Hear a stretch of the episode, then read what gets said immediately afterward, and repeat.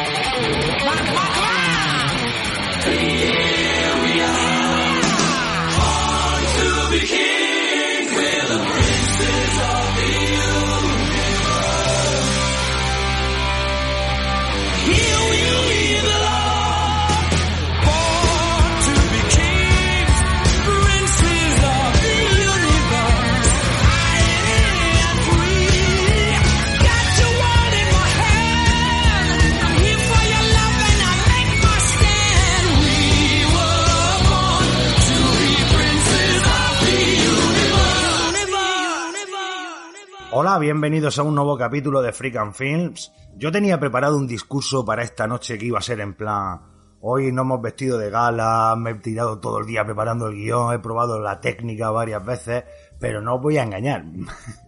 Arranco este programa con un sustico en el cuerpo que, me ha dado los aparatos electrónicos sobre la grabación porque claro, hoy me debo quizá un poquito más a esta, a esta causa que es el ser podcaster, ¿no? Porque de nuevo me enfrento a la hostia, ni más ni menos.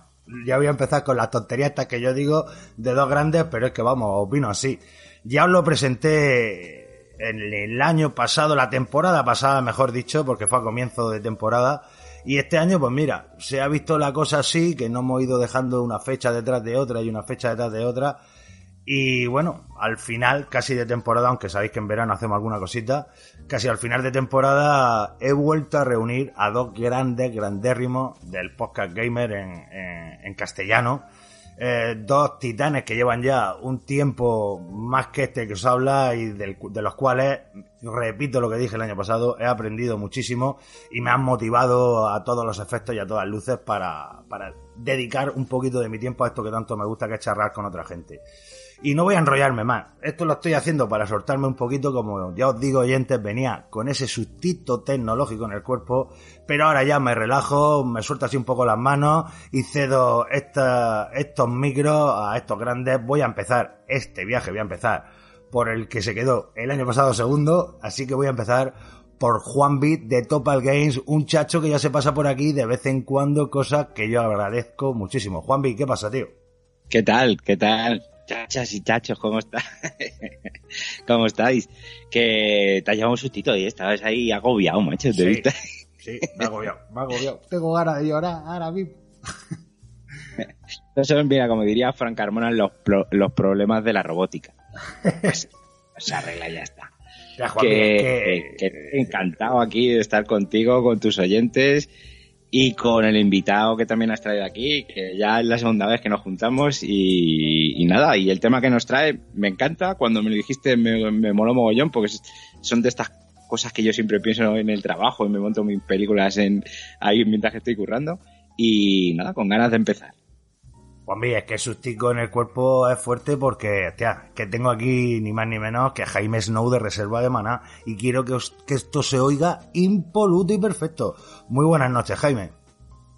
Muy buenas, muchas gracias por los halagos que no merezco. ¿Eh? Encantado de estar de nuevo por aquí.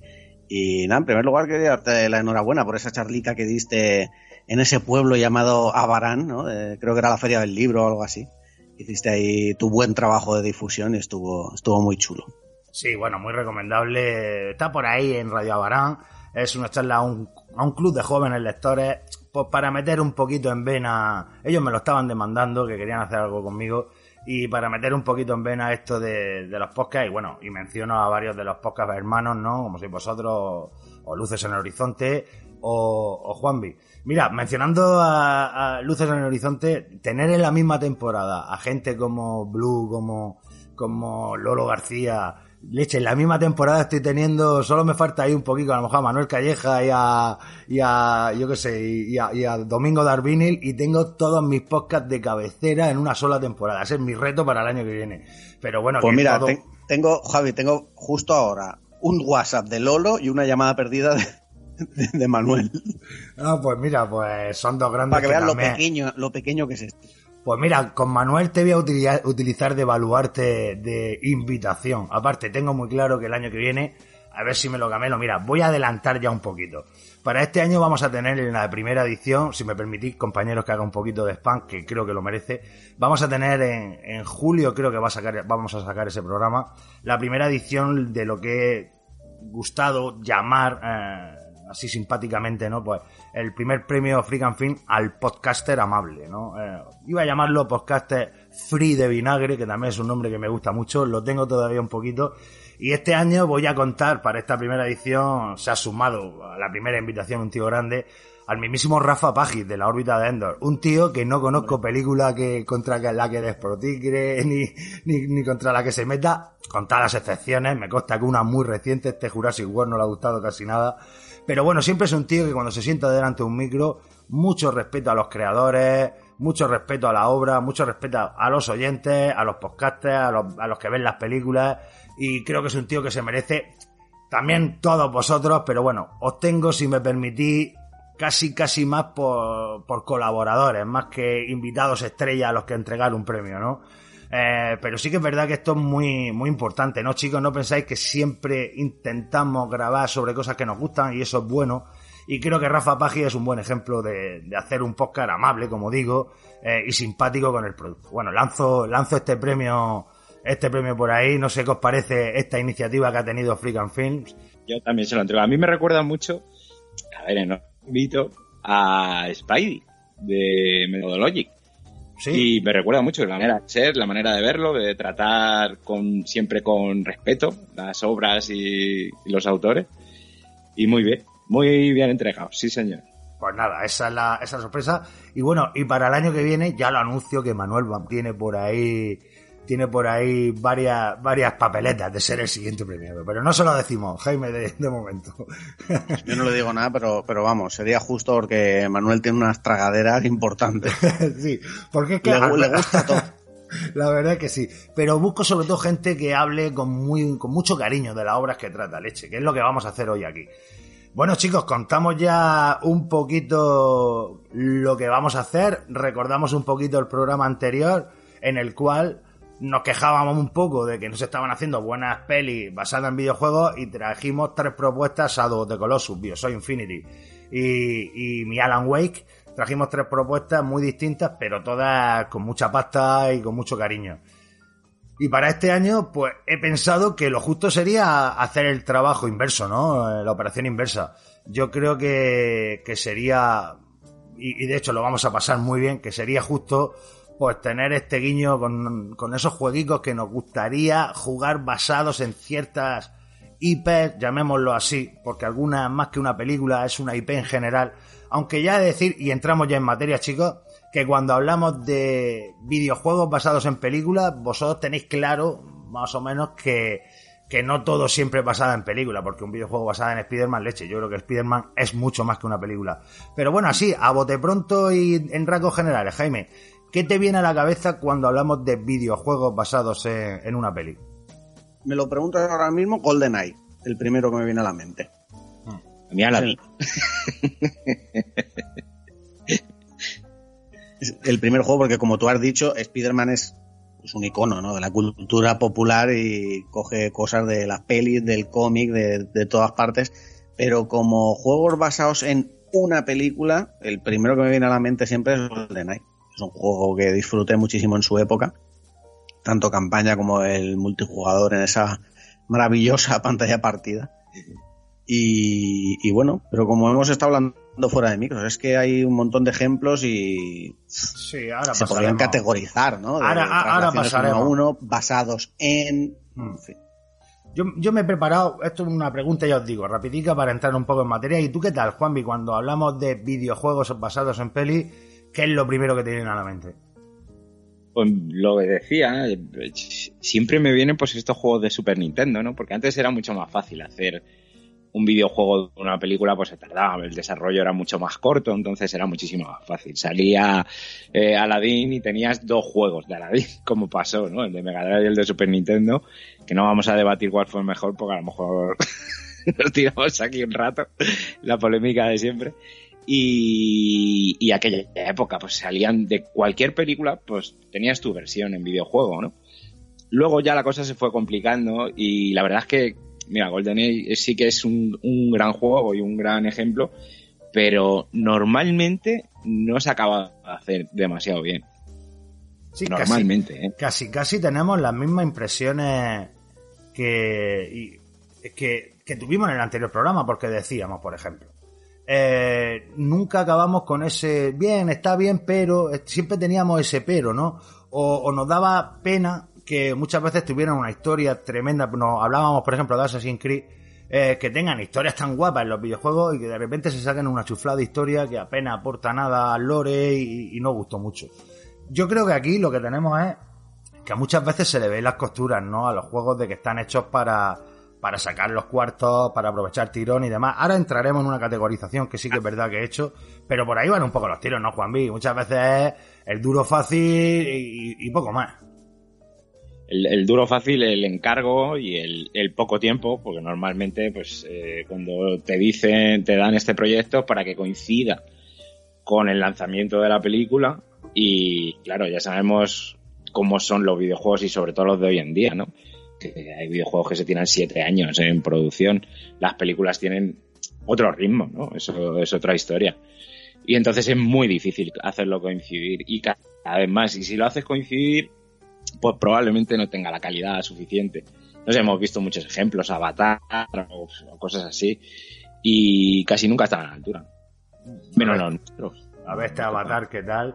Pero, pero bueno, mm, yo creo que ya no es que salieran mal, porque mal te puede salir, eh, pero sobre todo el, peor recuerdo que tengo es ese, chicos, de, muchos juegos que ni siquiera me quiero arrimar a ellos porque se nota mucho que es el cartón. Yo voy a entrar eh, en una categorización, digamos, más amplia, ¿no? Y sí que me voy a, a limitar un poco a juegos de los últimos 20, 20 y tantos años haciendo eso sí una mención especial a, a la parte clásica, digamos, de, esta, de este concepto de adaptar videojuegos, donde hay dos, nombres propios, ¿no? LucasArts con Indiana Jones, por ejemplo, y decíamos de Super Nintendo con ese Aladdin y otros tantos juegos de Disney, quizá, por ejemplo, que, que, que sabían hacerlo muy bien, pero limitándome a tiempos más, más recientes, no sé si estáis de acuerdo con la siguiente categorización que voy a hacer.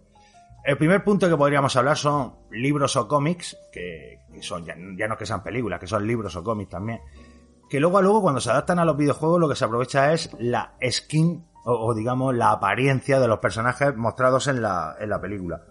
Porque el ejemplo más claro me viene a la mente del Señor del Anillo. Han habido juegos, pero tuvo que llegar ese, ese de PlayStation 2, ese retorno del rey de PlayStation 2, muy guapo el juego, por cierto, con las skins de la película, con- cuando digo skin me refiero a- a- al aspecto físico de los personajes de la película, y, parece que, oye, estábamos muy contentos, pero en esta primera categoría no solamente estaría este Señor de los Anillos, eh, el King Kong de Peter Jackson que sacaron casi casi un juego basado en la película que estaba más o menos decente. Eh, el Spider-Man 2 también me, me viene a la mente. Y bueno, y todas o varias adaptaciones de Harry Potter que algunas estaban bastante bien. A mí la piedra filosofal jugué un poquito, igual que el Orden del Fénix, y ambas pues me parecía que estaban bastante bien y con mucho cariño. No sé yo de este tipo, si me estoy dejando algunos fuera, ¿qué pensáis de estos iconos populares, como bien decía Jaime, que es verdad que pueden adaptarse a videojuegos, Marvel, todo lo que tú quieras, pero sí que es verdad que eventualmente se adapta una película concreta. ¿Qué, qué os suelen, qué suelen parecer este tipo de adaptaciones? Pues hombre, como ha dicho, como ha dicho Juan Vía, hay muchas cosas que salen eh, para, para esa promo, ¿no? Eh, que coincida con la peli y tal. Y salen cosas pues muy bizarras. De hecho, mm, cosas tan bizarras como eh, videojuegos de películas basadas en videojuegos, ¿no? Que, que eso ya podría ser tercer programa, Javi. Que ahí tendríamos, por ejemplo, aquel, aquel Street Fighter, el videojuego, la película. Movie. ¿no? de movie, que era una, una bizarrada. Pero de, por ejemplo, de esta categoría en la que estábamos ahora, sí que hay algunos que yo recuerdo con cariño. Por ejemplo, el de la jungla de cristal, ¿no? que eran como tres, juego- tres juegos en uno. ¿no? Que teníamos uno que era pues un shooter en tercera persona, otro así rollo más Time Crisis, otro de conducción y tal. Eh, el, el de Alien Trilogy también, ¿no? De, de la misma época, creo que era. Creo que tenían los, los dos en Saturn. Y, y bueno, no sé, es que la verdad es que hay muchísimos ejemplos. Estaba antes viendo por aquí, en plan, los peores videojuegos de películas y hay auténticas aberraciones. O sea, el de Los Ángeles de Charlie. en fin, hay cosas realmente dantescas. Pero no es un. Es que no es un juego. O sea, no es un género que hayan explotado bien todavía. A ver si Ubisoft da con la tecla con el tema de, del nuevo de Avatar. Eh, que no sé si coincidirá con el lanzamiento de la peli, imagino que sí, o no estarán muy distantes en el tiempo. Pero ya te digo, no sabría yo así relacionadas con peli, más bien con franquicias, ¿no? De Star Wars teníamos estos del poder de la fuerza, que estaban entretenidos, tal. Pero así basados, basados, es que los tenemos que ir lejos para que sean juegos que digas tú, hostia, qué buenos, ¿no? Las aventuras gráficas de Indiana Jones, el Super Star Wars, los de Disney que habéis dicho. Eh, así más cercanos me cuesta, cuesta pensar en uno, porque hemos comentado antes el de el de Terminator Salvation, que era horrible, el del Capitán América, no recuerdo ahora cómo se llamaba el juego, o sea, tenía como un subtítulo, que era como un juego que se compró mucha gente, que todavía comentaba antes Javi, que, que se lo compraba mucha gente porque por lo visto te regalaban el platino, no sé si era te pasabas el juego y te daban el platino y tal, pero me cuesta, me cuesta, ¿eh? Pensar en, en juegos, o sea, pensar en juegos buenos, Sí. basados en, en franquicias de pelis. Había A uno de, de James Bond, de 007, de la de Quantum Solange, me parece que es la de... que era tipo Call of Duty, puede ser, Puede ser, sí. y fue de una película concreta. Pero es que ya te digo, es raro, porque ahora mismo los desarrollos de los videojuegos suelen, videojuego medio en condiciones, suele ser bastante amplio. Entonces, no, no suele coincidir con, con lo que te piden un proyecto así rápido para que salga y coincida con la película. Eh, es muy complicado. Suele, suele gustar muchísimo más los que se basan en la franquicia. ¿no? Sí, como han, han estado haciendo con los Jurassic Park eh, Evolution, ¿no? Que han coincidido en el tiempo con esta nueva trilogía y tal. Pero un poco a su bola, o sea que no, no tienen que ver. De hecho, pues bueno, con este esta forma de, de proceder ahora te van sacando DLCs de las películas y bueno, se va, se va implementando todo. Oye, pues mira, Juanvi, te quería yo en este, en este punto concreto que estamos, que sería libros o cómics, digamos, cosas que trascienden las películas, que son más grandes que las películas. el universo Harry Potter, por ejemplo, va a tener un juego que le tengo muchísimas ganas este año. Eh, yo ahora te pregunto, como sé que eres aficionado a- al universo de Dune, yo creo que hoy en día ni se ha planteado en ningún estudio de videojuegos hacer Dune la película, el videojuego, algo que hace unos años hubiera salido sí o sí. Yo creo que ahora si se, si se va por un proyecto de Dune, se va por las novelas y se va a, a ser fiel al material original. Yo creo que en eso hasta los propios creadores ya han evolucionado, ¿no? No, no tienen tan claro que merezca la pena hacer un juego pegado a una realidad cinematográfica del momento, como puede ser Dune está de moda cinematográficamente, venga, pues hacemos el juego de Dune. Yo creo que ellos mismos dicen, no, mira, yo si hago, no sé qué opina un poco de esto, Jaime, eh, Juanvi, Eh, si hago un juego de Dune, hago un juego de las novelas de Dune. Claro, yo de hecho estoy jugando ahora, que es un acceso anticipado, un juego de Dune que se llama eh, La Guerra de la Especia. Space- es- y, lo- y- y lo, lo estoy jugando justo ahora, que lo, lo compré hace una semana, semana y algo. Es de estrategia, ¿no? Sí, es de estrategia. Y tienes pues todas las facciones, tienes los Harkonnen, tienes eh, los, Atreides, eh, también llevas a los Fremen y, ¿cuáles eran los otros? Em, vendedores o... Bueno, el caso es que tienes cuatro facciones, van a meter una nueva, están metiendo ahora al multijugador y tal, y está basado un poco en lo que es la franquicia. O sea, no, no, de momento no no han hecho la campaña, no sé cuándo, cuando saquen la campaña, no sé si, se basará un poco en lo, en lo que vimos en las novelas y tal, pero es más la franquicia. Y es un juego, pues como había antes, el, típico juego de Dune, en el que tenías que cosechar la especia, tenías que hacerte tus defensas, eh, conquistar mucho, mucho trato con, con investigaciones, con espías, con... Y está bastante chulo, la verdad es que llevo una semana que estoy jugando bastante, lo único es que no tiene campaña, entonces son partidas sueltas, ¿no? Me voy a pillar a los Harkonnen, he hecho una partida, a los Fremen, tal. Y está muy bien, pero claro, basarse justo en la historia, no lo sé si lo van a hacer cuando metan la campaña. Pero es raro, yo te digo, si es más fácil, es muchísimo más fácil basarte en una franquicia, como pasó con Batman, ¿no? Los juegos de Batman pues están basados en el, Batman Arkham Asylum, ¿no? Que fue un juegazo, pero porque no estaba en ningún, o sea, no se tenía que ceñir a una película concreta.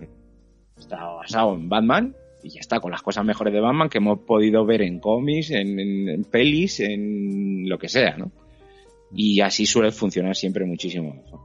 Ya habéis mencionado algunos de los títulos que tenía yo un poco reservado para el siguiente punto que sería eh, alejados de los libros de los cómics, productos netamente cinematográficos. Ha mencionado eh, Jaime Terminator Salvation a tenor de la película.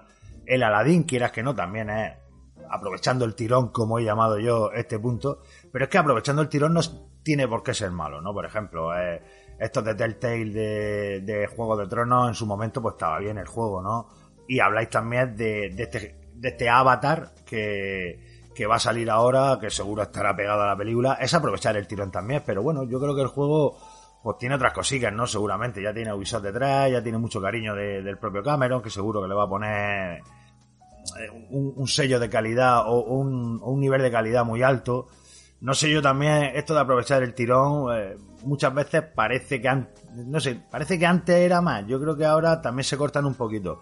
Me acuerdo del Mad Max, por ejemplo, que salió, no sé si estaba la película cerca, pero tampoco era un juego.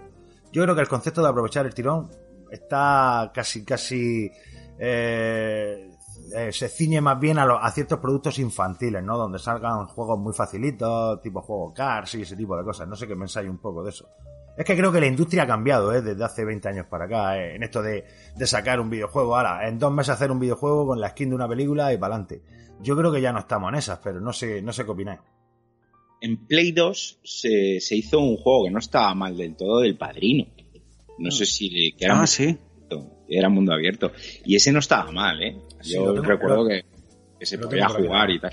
También hicieron otro de Scarface, que era como la segunda parte de Scarface, como si hubiera sobrevivido. Es que en esa época Ya no, ya no. teníamos también el de The Warriors. Sí, de Warrior. Sí, sí, sí, sí, sí. Bueno, mis compañeros ya están pasando a la, a la siguiente categoría, así que la voy a meter yo ya. Habláis de The Warriors, habláis del Padrino. Eh, esta ampliación del lore yo creo que es la mejor motivación que puede tener cualquier eh, desarrolladora para sacar un juego, ¿no, chicos? Dos ejemplos. el de Warriors, que creo que tiene cosas de la peli, pero luego tiene más cositas. Y sobre todo, pues un juegaco como es Alien Isolation, que de luego es una, es una parte, es una continuación cinematográfica en sí misma muy digna, ¿no? De la obra de, de Scott y de, y de Cameron, me gusta decir también, ¿no? Que fueron los que eh, posibilitaron esas dos vertientes de, de los xenomorfos, ¿no? La terrorífica y la militarista. Así que este Alien de Scott y de Cameron se ve muy bien reflejado en, en este caso más el de Scott sí que es cierto, pero bueno, Alien Isolation es un juegaco y yo creo que muchas veces para ampliar el lore, no sé si pensáis, yo supongo que estaréis de acuerdo conmigo, que es la mejor motivación que puede tener, como decía, una desarrolladora para, para sacar un juego.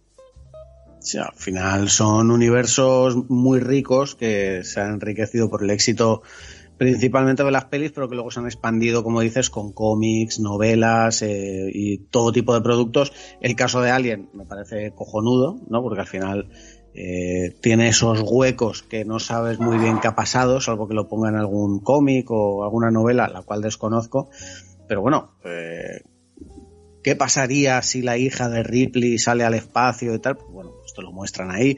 Eh, Sombras de Mordor, ¿no? También se puede considerar una expansión del canon, ¿no? Aunque de alguna forma eh, no es que llene huecos porque realmente está hay mucho escrito al respecto, pero bueno, ¿qué pasaría si juegas en esa época con ese personaje justo antes de hacerse mal o tal? Es interesante. Eh, en este sentido también y juegos recientes, el Jedi Fallen Order, ¿no? Que, que está ahí en esa época de vacío entre una peli y otra, que parece que lo quieren meter ahí en el canon, que ves que hay cositas que, bueno, Star Wars siempre ha jugado muy bien, o casi siempre ha jugado muy bien con esas cosas, y en este caso yo creo que le salió, le salió bastante guay. Y hay, hay varios ejemplos, la verdad. Yo creo que a mí estos son los que más me gustan, ¿no? Los Sí. de- que cogen una franquicia y no es que hagan un producto paralelo mm, basado en, sino que es como que llenan ese hueco. O sea, ¿qué pasa entre esta peli y esta? ¿Y si Darth Vader hubiera tenido un discípulo, no? De, pues, estas cosas. ¿Qué te parece a ti esta también- ampliación del lore, eh, Juanvi? Sí, no, yo creo que de las mejores maneras de, de, de seguir y no ceñirte, ¿no? Y no verte tan, tan cohibido a, a hacer algo tal cual. Tú imagínate Sombras de Guerra si tuvieras que hacer otra vez la misma historia que hemos visto en El Señor de los Anillos, ¿no? No tendrías margen de, al final tendrían que ser niveles que se parezcan a lo que hiciste. Si quieres hacer un mundo abierto y quieres contar tu historia es complicado si te tienes que ceñir a, a, pues, a lo que has visto justo en la película, ¿no? Y creo recordar, yo lo que pasa es que no lo he jugado, que han hecho un juego, no sé si es aventura gráfica, de la película de Vértigo, me parece. No jodas. Ah, sí, sí, sí, se lo pedía a un compañero que lo quería para Steam. Sí. Sí, pues, pero no, pero salió ya ese. Yo creo que ha salido, ¿eh? Es que no estoy muy seguro, macho. Y, te- y, te- y además que pensé, digo, tengo curiosidad, me gustaría jugarlo. A mí me quiere sonar algo, tío. Sí, sí, sí. La había visto la noticia Presentó- recientemente. Se presentó en un, pues esto, en un E3, un, un Doritos, de estos. Sí, sí, en diciembre del año pasado. Eh, Alfred Hitchcock, Vértigo. Vértigo. Bueno, pues ese entra eh, en el siguiente bloque. ¿Cómo voy hilando, eh? ese entra en el siguiente bloque que sería mm, casi, casi desarrollo de videojuegos.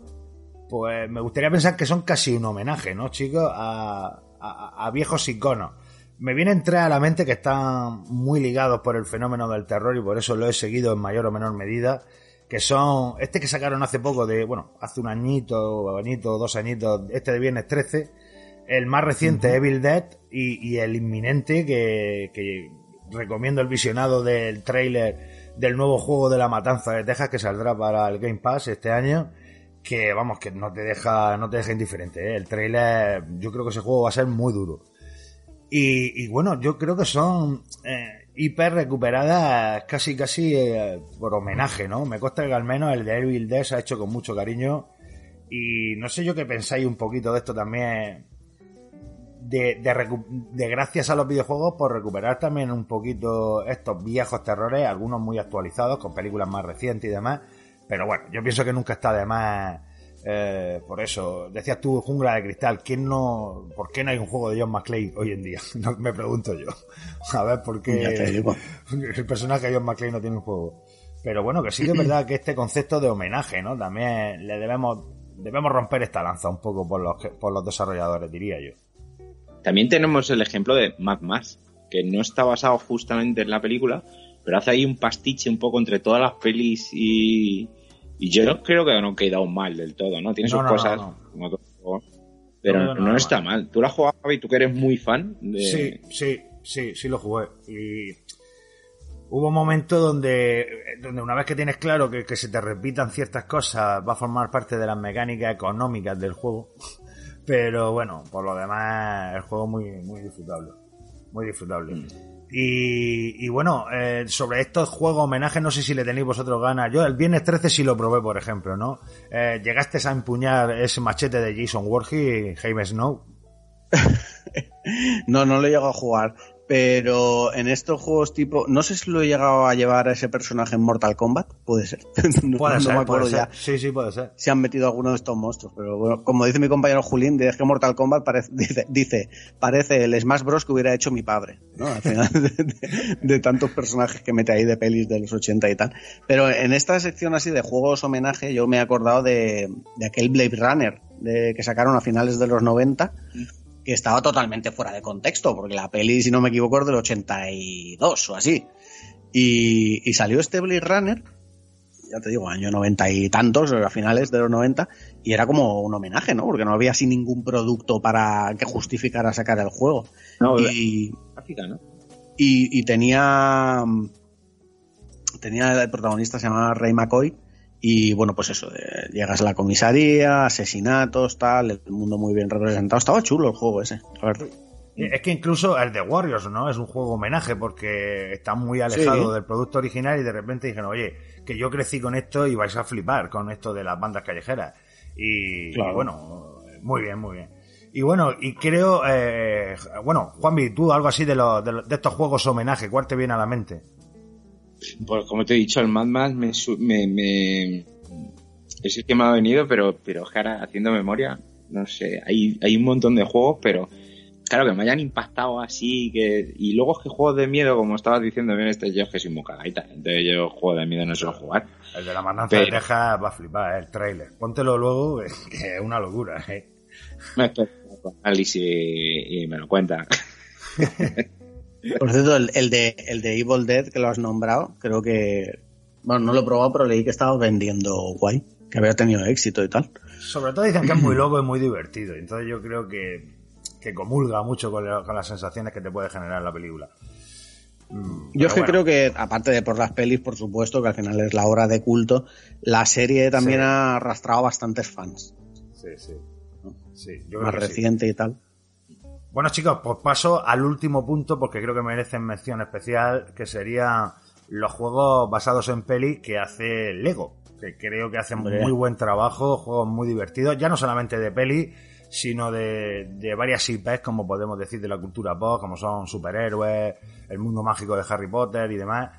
Y, y muy bien, ¿no, chicos? Yo, en aquellos años cuando mi sobrino empezaba a agarrar el mando de una consola, eh, pues siempre recurríamos a estos juegos porque sabía que era 100% divertido y que también iba a tener que implicarse de alguna manera para poder acceder a esa puerta, desbloquearse a este personaje y ponerle cierta metodología de juego ya, ¿no? En en la base, que es lo que creo que hace muy bien Lego. No sé qué, qué contacto habéis tenido vosotros con estos, con estos jueguitos. Tú que tienes, bueno, ambos que tenéis críos.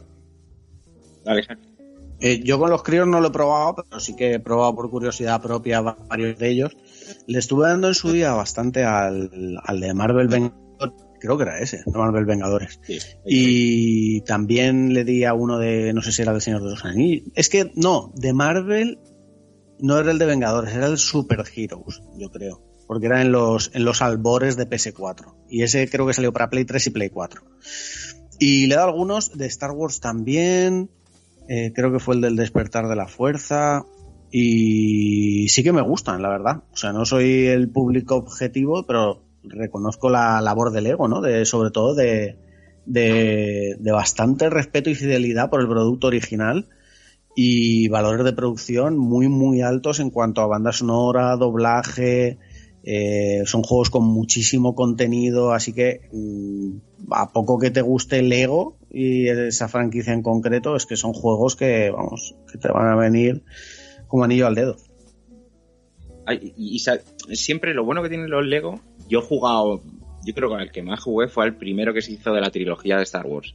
Y así me metí un montón de horas. Luego he ido probando todos, el del Señor de los Anillos, Paloma, mi mujer ha jugado mucho con, con el de Harry Potter también.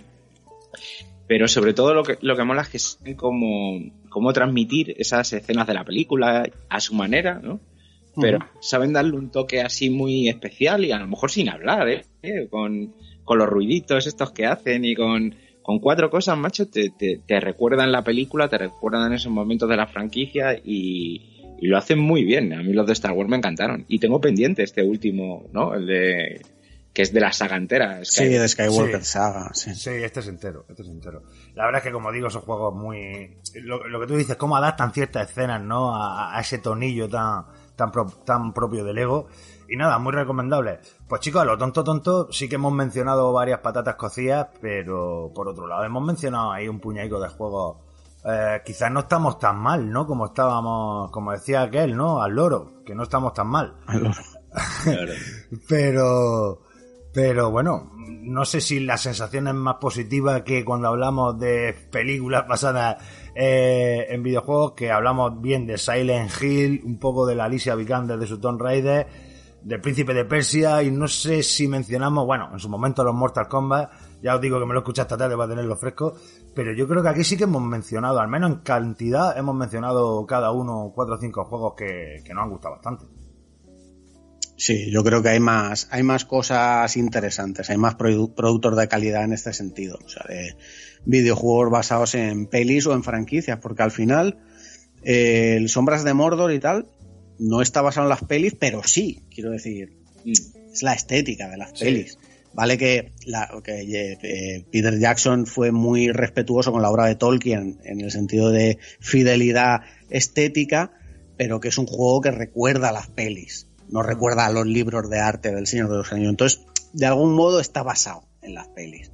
Y bueno, es uno de los ejemplos, ¿no? Los más exitosos de, de los últimos tiempos y todos los que hemos comentado, ¿no? De Mad Max, un mundo abierto fantástico, el Alien Isolation, o sea, en los últimos tiempos la verdad es que nos han llegado cositas bastante buenas.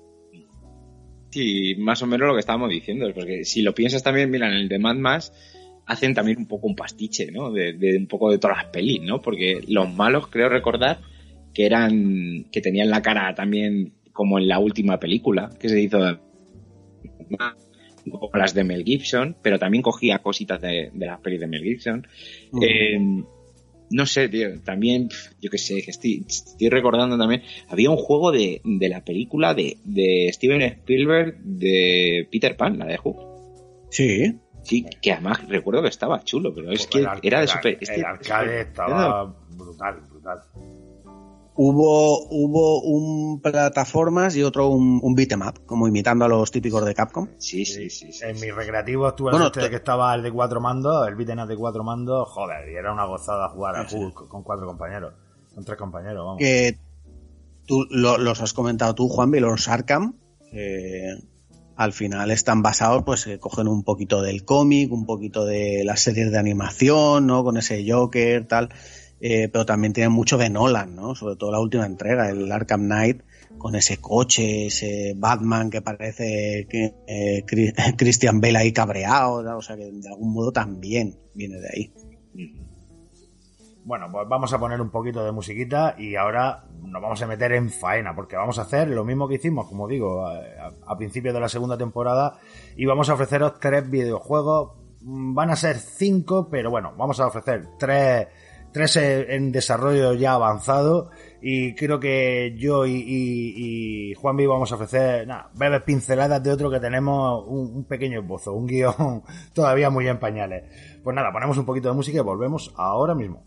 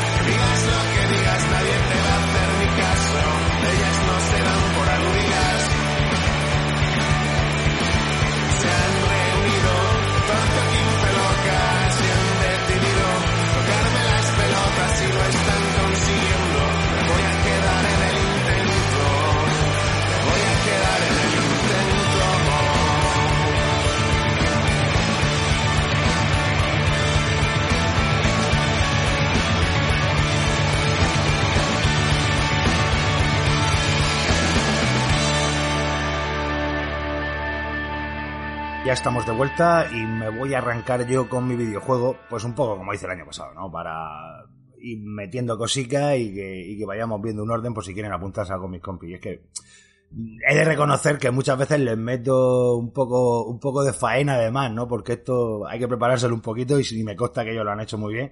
Pero bueno, es de justicia que arranque yo.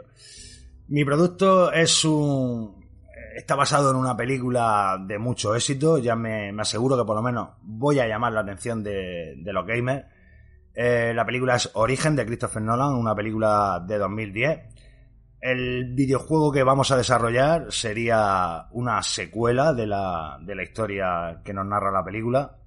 Ha caído en manos, como no puede ser de otra manera, parece que siempre estoy vinculado a este estudio eh, de Remedy, eh, conocido por Alan Wake, Mass Payne, Control eh, y, Quantum Break. Si queréis escuchar mi Alan Wake del año pasado, pues está ahí en el 2x03 o 2x04 con estos dos, con estos dos gigantes. Y bueno, en esta ocasión confío de nuevo en Remedy por su solvencia a la hora de casi casi mostrarnos una película, eh, una, una, narrativa cinematográfica en casi todas las propuestas de videojuegos que, que al menos yo, yo, he tenido a bien jugar. Eh, creo que Origen es un producto, como digo, que no se ha vuelto a recuperar porque tampoco era esa la idea y por suerte está en manos de, de Nolan y no puede hacer Warner lo que le dé la gana, como suele hacer con casi todo pero sí que es cierto que creo que ha pasado un tiempo y puede caer bien en el mercado. Un producto que tiene cierta nostalgia, que tiene un director cada vez más, por lo menos si no en alza, sí siempre muy presente. Y bueno, me dispongo a contaros un poquito, eh, voy a arrancar recordando un poquito cómo acababa, aquella película, sobre todo por un par de, nombres o conceptos para recordárselo al oyente. Eh, ¿Os acordáis que todo es un, digamos, un trabajo que encarga Saito de, de, Global? Este nombre lo tengo que decir varias veces y me va a costar trabajo. Proclus Global, vamos a decir. Eh, este Saito, interpretado por Ken Watanabe, pues al final nada, consigue que la gran empresa de, de Cillian Murphy, ¿no? Eh, que interpreta a, lo diré, lo tengo por aquí apuntado, chicos. Bueno, eh, es propietario de, de, esta empresa, ¿no? Tan enorme, pues le mete esa idea en la cabeza de que tiene que, hacerse a sí mismo y por lo tanto vender parte de esto. Todo esto que vemos que han ganado los buenos, representados en, en el personaje de Leonardo DiCaprio y todo su equipo, en realidad han ganado los buenos, pero es que Saito ya al principio de la película vemos que es un tipo que no duda en ponerlos a prueba a costa de morir, incluso un integrante primigenio del grupo de Leonardo DiCaprio, ¿no? o sea, ya sabemos que es un cabrón. Entonces quiero que tengamos claro, claro, que la película acaba con Saito, este Proclus Global, eh, digamos, dominando un poquito más el cotarro porque la otra empresa se va a ir un poco a pique, ¿no? Y enseguida va a ir creciendo. Luego, por otro lado, anunciar ya que mi tecnología de los sueños vista en este videojuego va a avanzar bastante y vamos a ver cosas nuevas en relación a la película, puesto que han pasado unos años, ¿no? Como digo, es una secuela. Eh, más o menos chicos situados estamos, creo. Eh, Jaime, Juanvi, ¿creéis que me dejó algo sobre el final de la película, alguna cosita? No, situados perfectamente. Además la vi hace no demasiado tiempo. Bueno, peliculón, deseando ver qué, qué nos preparas de videojuego.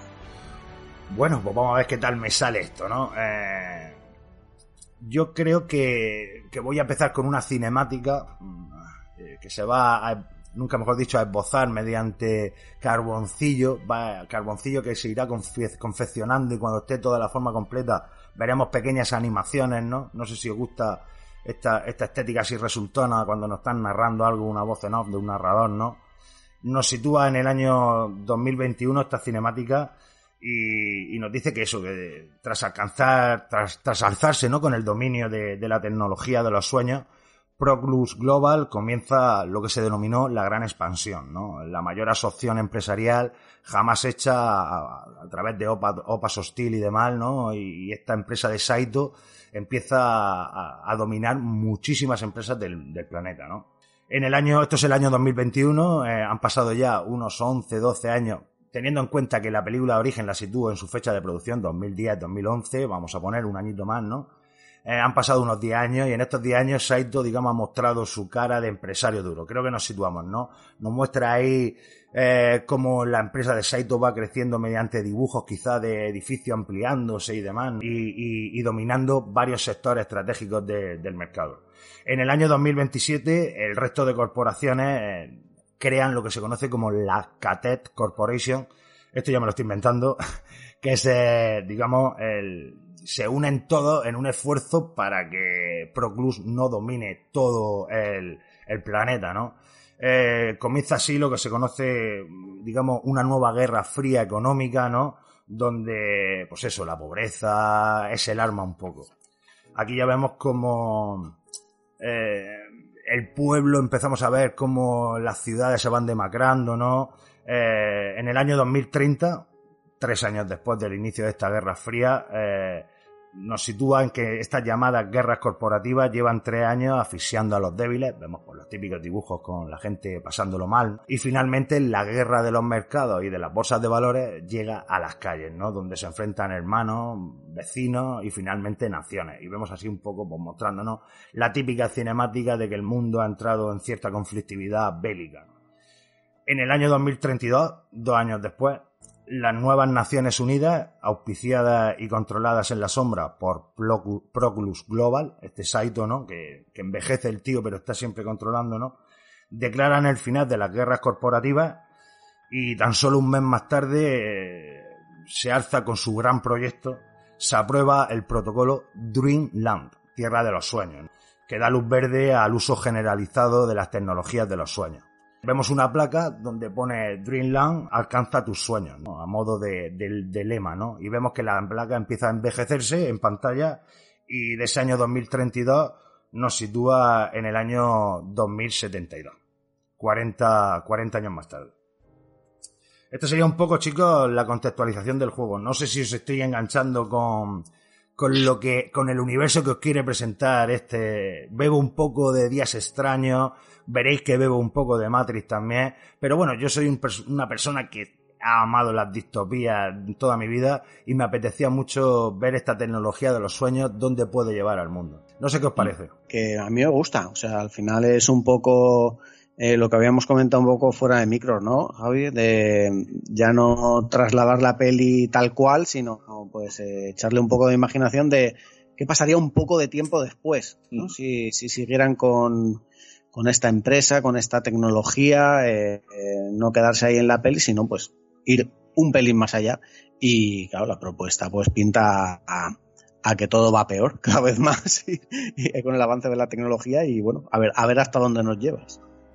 Yo a mí me ha flipado la película que te has montado, increíble, vamos. No sé. yo, yo más o menos sabía qué película ibas a hacer, pero vamos, me ha flipado. Yo creía que le ibas a dar un toque parecido, no, no, no. Inte- integrado, o sea, total, vamos. Bueno, arrancamos, si queréis, mm, de, ese, de esa placa, como os digo, que está en el año 2032 y, de- y, y ya nos sitúa en el 2072, pues va desapareciendo todos los números, menos un 7 que se transforma en el 7 de, de una puerta, ¿no? De un, de un piso, de, de una casa. Eh, vemos como un chaval joven, posiblemente latino, está con nosotros, estamos en un juego en primera persona, de momento, y, y, y está como hablando tranquilo, ¿no? De repente la luz de la puerta se pone en verde, ya tenemos acceso y, entramos. Hay una tía desnuda en la cama junto a un tío, el piso es un piso de, una- un tío con mucha pasta, la tía está fumando su cigarro tranquilamente en la cama, el tío está al lado groggy totalmente y está viendo la tele, están hablando de que son el 40 aniversario, la festividad del 40 aniversario de- del final de las guerras corporativas y demás, y la tía lo primero que nos dice apaga la tele y dice llegáis tarde. El otro empieza a excusarse y mi personaje en primera persona se sitúa delante del espejo. En este momento es donde elegimos si vamos a ser un chico o una chica. Para los personajes protagonistas, este viaje no querido coger gente famosa porque creo que incluso no le puede venir mal tampoco eh, esto que está muy de moda de, de hacerse el personaje. Pero bueno, de cualquiera de las maneras sí que nos situamos delante del espejo y somos un, un chico o una chica. Eh, bueno, hasta aquí hemos visto que el piso, ya te digo, es de un tío ricachón. Mm, cuando ya nos situamos el cursor delante, digamos, eh, el, puntero delante de, de la chica nos dice que es mía. Nuestro compañero con el cantado se llama Héctor. Y bueno, y empieza, empezamos a hablar un poco de que vamos a ir preparándolo todo, y mientras que estamos preparando de donde nos va a dar más contexto, ¿no? Chicos, vamos a hablar un poco de, cómo ha cambiado la tecnología del sueño, porque claro, nos estamos enrollando, vamos con el tiempo pegado, y a lo mejor Héctor menciona, dice, ¿qué piensas? ¿Que estamos hace 40 años cuando se usaban tubos y agujas?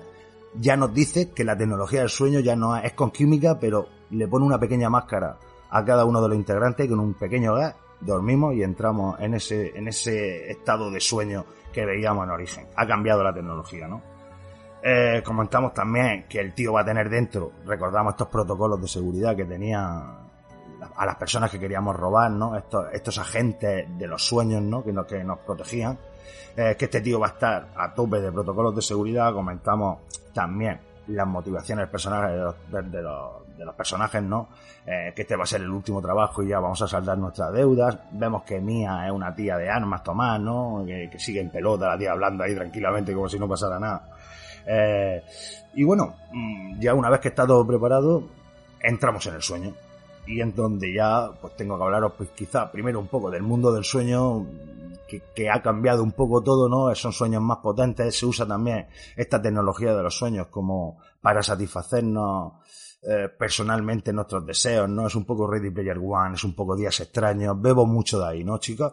Y entonces vemos que este tío, que estaba ahí con y se nota que es una prostituta, bueno, o se ha hecho pasar por una prostituta para ayudarnos a entrar a la casa y dormir al tío y demás, pues vemos que el tío es un lujurioso total. Entonces nos encontramos en una ciudad más o menos normal, pero con mucho neón añadido.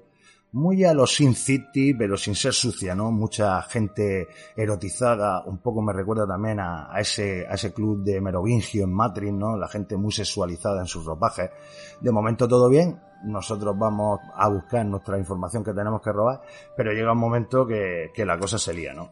Y es donde ya entramos en la jugabilidad esto es un shooter en tercera persona, pero un shooter a los Remedy, ¿no? Eh, donde no solamente vamos a disparar. Eh, voy a comenzar por la jugabilidad dentro del sueño, que sería con el botón de disparar, disparamos y el de apuntar, apuntamos toda la vida, pero los LBRB nos van a permitir gastar lo que se llama magia de los sueños, ¿no? Que son estas pequeñas alteraciones que, que podemos hacer dentro de los sueños, que veíamos que se hacían en la película eh, digamos, alternando la, la, gravedad, por ejemplo, de un sueño dentro de otro sueño, pero aquí, como digo, la tecnología ha avanzado mucho y nos permite hacer cosas eh, bastante sorprendentes. Luego, mmm, bueno, chicos, ir comentando cosas cuando queráis. ¿eh? No, te iba a decir, o sea, cuando has dicho eso, que ya empieza, digo, aparece un, un tren en el medio de la calle. bueno, ya vimos cositas, ya vimos cositas muy locas, ¿eh? Ya vimos cositas muy locas, pero bueno, aquí esta magia de los sueños que se utiliza con L, eh, LBRB, eh, estos, estos gatillos superiores, pues tenemos desde telequinesis como alguna cosita especial para alguna fase como puede ser retroceder el tiempo, eh, modificar ciertas partes del escenario, hacer fracturas de sueño que digamos que son escudos que te pones para las balas de los enemigos. Vamos a ir viendo un poco, un poco, un poco Tenet también, ¿no? Pues sí, sí, también, ¿por qué no? bueno. Que, por cierto, que me, me, ha gustado el punto que has dicho, que no todo el mundo se puede acordar de eso, y es que la tecnología es como las VR de Sony, ¿no? Ya no requiere tantos cables. y que si los cables, la bañera, no sé qué, un tío ahí para despertarte, tal, uh, qué complicado. Digo, yo espero que con este salto en el tiempo hayan mejorado todo eso. Bueno, pero la patada sigue. El concepto de la patada sigue.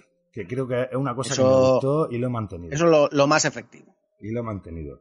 Bueno, pues sigo un poquito, chicos. Como veis, está en la jugabilidad, ¿no? Eh, este Quantum Break que ya te permitía hacer cosas muy locas. Eh, ese Alan Wake, ¿no? Donde también la luz era importante. Ese control con las magias y los poderes. Eh, creo que Remedy se maneja muy bien en este tipo de shooter tan especial, ¿no, chicos? No, no, yo creo que el estudio has acertado total. Yo creo que si alguien podría hacer una cosa así dándole ese toque, yo creo que Remedy era la opción principal. Ahí remedia a tope, Sam Lake, dando todo en los guiones. Y joder, es que. Control no sé si os mola a vosotros porque es un juego que es muy divisivo. A mí me gusta mucho. Pero a mí me flipó, vamos. A mí. Yo el año que salió lo metí en los candidatos a juego del año, es que me pareció increíble. Y Remedy por respeto máximo. Un pedazo de estudio, la verdad. Son súper originales. Bueno, pues he tomado un poco de aire. Voy a seguir contando rápidamente, no quiero enrollarme tampoco mucho, pero es que quiero, quiero contar un poquito de la trama porque eh, todavía no he dicho el título del juego, ¿no? Porque va a salir ahora, que es cuando ya estamos a tope con esta, a tope con esta, digamos, con estos tíos y tías tan erotizadas, un poco a, la- a las chicas de Sin City, ¿no? Ya cuando está todo liado y estamos que nos van a matar, eh, pedimos la patada, pedimos la patada entre gritos y entonces aparece el título del juego que se llama Origen, los libros de Cop. Cop era el personaje, era el personaje de, de Leonardo DiCaprio en, en Origen. Dime, dime, Jaime. Menos mal que no has hecho la, la que está de moda ahora, que es añadir una S. O sea, pasarlo a plural, ¿no? Como Silent Hills, Liars of Fear, eh, Predators. Pues digo yo, ya verás tú cómo hace. Inceptions. No. Ha Bueno, sido, ya- ha sido ya. un, ori- orígenes. No, ha sido un, un poco más allá. Ya, ya lo hizo un poco también James Cameron con Aliens, ¿no? Pero bueno, a él sí se la respetamos. Sí la Contigo empezó todo, sí, sí. Sí. Bueno, pues este origen, los libros de Cop, eh, ya hemos tenido nuestra escena de infarto, estamos situados, de repente conseguimos salir del sueño, estamos un poco en el edificio, ya nos estamos desconectando y nos vamos, ¿no? Eh, quedamos a los días y ya vamos a explorar un poquito de, de- partes de la ciudad, pero siempre las que estén ceñidas al momento de la historia, ¿no? No vamos a tener exploración. Un poco a la Alan Wake, ¿no? Que, que sí que es verdad que tenías para irte por el bosque, pero solo por la zona donde estaba en la misión en ese momento. Así que vamos a estar un poco por la ciudad, nos vamos a aprovechar para ver un poco más de contexto, como hay mucha, hay mucha publicidad de la tecnología del sueño, vemos donde hay, digamos, moteles pequeños, donde hay cabinas del sueño, la gente está muy enganchada. Nos imaginamos Ready Player One un poco para entendernos. Llegamos al bar, eh, vemos como nuestro personaje usa un tótem, que van a ser, es un dado de, de rol, un, lado, un dado de 20 caras, y bueno, estáis tirándolo un rato, estáis oyendo las noticias de fondo, todo nos sirve para contextualizar. Y ya nos llaman que tenemos la mercancía localizada. Y bueno, pues hay, que ir a la- nuestra primera misión en el mundo real. Porque que ese va a ser el tema. Vamos a tener misiones en el mundo de los sueños y misiones un poco en el, en el mundo real. ¿Esto más o menos creéis que puede funcionar? Que no sea todo tan mágico que de repente tengamos misiones donde el LBRB se va a convertir en, en, el uso de ciertas tecnologías, granadas PEN, ganchos, minas, lo, lo que podamos pensar, ¿no? Más o menos. Hombre, si no metes un componente realista, eh, se te puede ir de madre eso, ¿no? Empieza ahí una, una escalada de poderes y al final acaba siendo, no sé, un juego de Vengadores o algo así. Pues por eso quería yo, y aparte que creo que las misiones en el mundo real, pues, gustándome tanto los duty, pues creo que puedo inventarme alguna que esté más o menos bien. En este caso, pues nada, eh, entramos al típico complejo, eh, con sigilo o con tiro. Sí que es verdad que estas fases van a ser más de sigilo, alguna de ellas. Eh, conseguimos finalmente la tecnología, no la conseguimos, pero conseguimos cierta parte de información, pero no suficiente. Y además, como no puede ser de otra manera en estos juegos, nuestro compañero muere. Héctor, ¿no? Ya tenemos cierta motivación personal de que esta gente que para los que hacíamos el último trabajo estamos metidos en un lío porque no tengo lo que quería y tal. Eh, en el refugio llamamos a Mía para decirle que todo ha ido como el culo mm, y cuando estoy hablando con ella pues me secuestra. ¿no? Es esta gente para la que estamos haciendo el trabajo y nos dice que si no queremos morir y que Mía muera también, pues tenemos que hacer el trabajo que nadie quiere hacer, que es robarle precisamente a Proclus Global, a la empresa de Saito, que como podéis imaginar, pues es top de seguridad y top de tecnología de los sueños. Aceptamos la misión, esto lo voy a hacer más rápido ya, chicos. Aceptamos la misión, nuestro capítulo 3 nos llevaría, se llamaría El Tren, ¿no? Eh, nos situamos dentro del sueño, hemos conseguido, esto sí que ha ido más rápido, ya estamos con el tío secuestrado y demás, lo tenemos en nuestras instalaciones, tengo un nuevo químico, tengo un nuevo compañero y demás, y nos situamos en este capítulo que es el tren. Cuando entramos en el mundo de los sueños nos encontramos en un tren de época, al que hemos secuestrado es un tío, un, un alto ejecutivo de Pro Club Global, y tenemos un, un tren de época, de época del Orient Express, por ejemplo, ¿no, chicos? Nos podemos imaginar, donde vemos que la gente se va bajando en ciertas paradas, pero las paradas no son nombres de pueblos como tal, son, a lo mejor pone expediente Artemis o, o código no sé qué, digamos que son partes de los recuerdos del tío y nosotros concretamente queremos acceder a la última parada del trayecto, la que no está permitida para nadie y no sabemos el nombre todos los nombres los podemos ver en el, digamos, en el, aviso del tren, que aunque hay un poco de steampunk, ¿no? Y hay pantallas también digitales, y vemos como ya la gente de la seguridad está empezando a sospechar de que no nos bajamos, no nos bajamos, y efectivamente, cuando traspasamos cierta línea del tren, todo se vuelve manga por hombro, comienzan los tiros, comienza una escena donde aquí rebobinar atrás en el tiempo va a ser la clave, eh, mediante Quick Time Event también, y, y creo que en un momento determinado, cuando ya esté todo a tope, nos van a dar de nuevo la patada y conseguiremos decir que hemos visto tan solo una palabra de ese destino, de ese expediente final que estaba protegiendo y la palabra es COP. De nuevo entra aquí ya en escena para nuestro personaje el nombre de COP. Eh, hablamos con un tío en el capítulo 4, hablamos con un tío que se llama Maestro, eh, Maestro Arquitecto, eh, que es un tío que, que ha trabajado mucho en la tecnología de los sueños, nos habla de COP, de su historia, de cómo acabó vendido u obligado a trabajar para Procure Global en una tecnología muy puntera de la que apenas nadie sabe nada. Eh, y esto mm, nos da también información de otros aspectos de- del cerebro que hemos conseguido desarrollar, como son las bibliotecas, donde podemos almacenar muchos recuerdos. Así que nos recomienda que intentemos algo imposible, como es mm, entrar en la biblioteca, el espacio más seguro dentro de los sueños, de, de las personas, donde guardamos nuestra información. ¿no? Siempre se ha dicho que dormir también nos ayuda un poco a compartimentar todo, todo el proceso eh, intelectual del día, ¿no? Pues en este caso le ponemos un nombre y se llaman las bibliotecas. Eh, esto es importante para el final, como un poco los sueños también se ven afectados en nuestro cerebro, ¿no? En el capítulo 5 tenemos que robar la biblioteca de un tío que controla todo el, el cotarro de información de la ciudad y el capítulo se llama Los violentos años 20 porque resulta que el tío que tenemos que, que robarle la información es un mafiosillo que está obsesionado con la época de Capone, ¿no? Esto me da, nos da pie pues a traer nuevas épocas, va, a ser un juego con, con una estética muy muy cambiante de un capítulo a otro, algo que creo que creo que puede ser muy muy interesante, eh, la creación de varios sets de rodaje como hizo Nolan en su peli y bueno, estamos con el tío y conseguimos, ya os digo, Gaster, la, la Thompson, todo lo que os podéis imaginar. Y conseguimos de nuevo un nombre. Y ya terminando, este nombre es Ariadne, que es el nombre de Ellen Page en, en, en origen. Y entonces vamos al capítulo 6, y en este ya sí que paro, chicos, que se llama La Soñadora, que nos reciben en una lujosa mansión.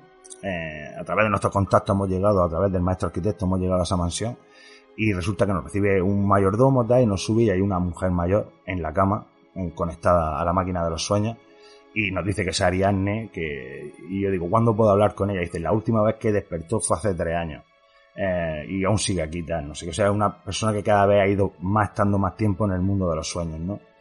Eh, y entonces que para hablar con ella tendremos que entrar a los sueños y aquí tenemos una cinemática donde ya Ariadne nos habla de los libros de Cobb los libros de Cobb el, el gran MacGuffin del juego. Eh, digamos, mm, cómo ha evolucionado la tecnología de origen y cómo Cobb fue más allá de entrando cada vez en sueños más profundos y sueños dentro de un sueño y cómo todo esto afecta. Antes de develaros el secreto final, sí que os diré que hay otros capítulos a modo de pesadillas, por ejemplo, me gustaría que hubiera uno, por supuesto algún flashback donde podamos jugar con Cobb.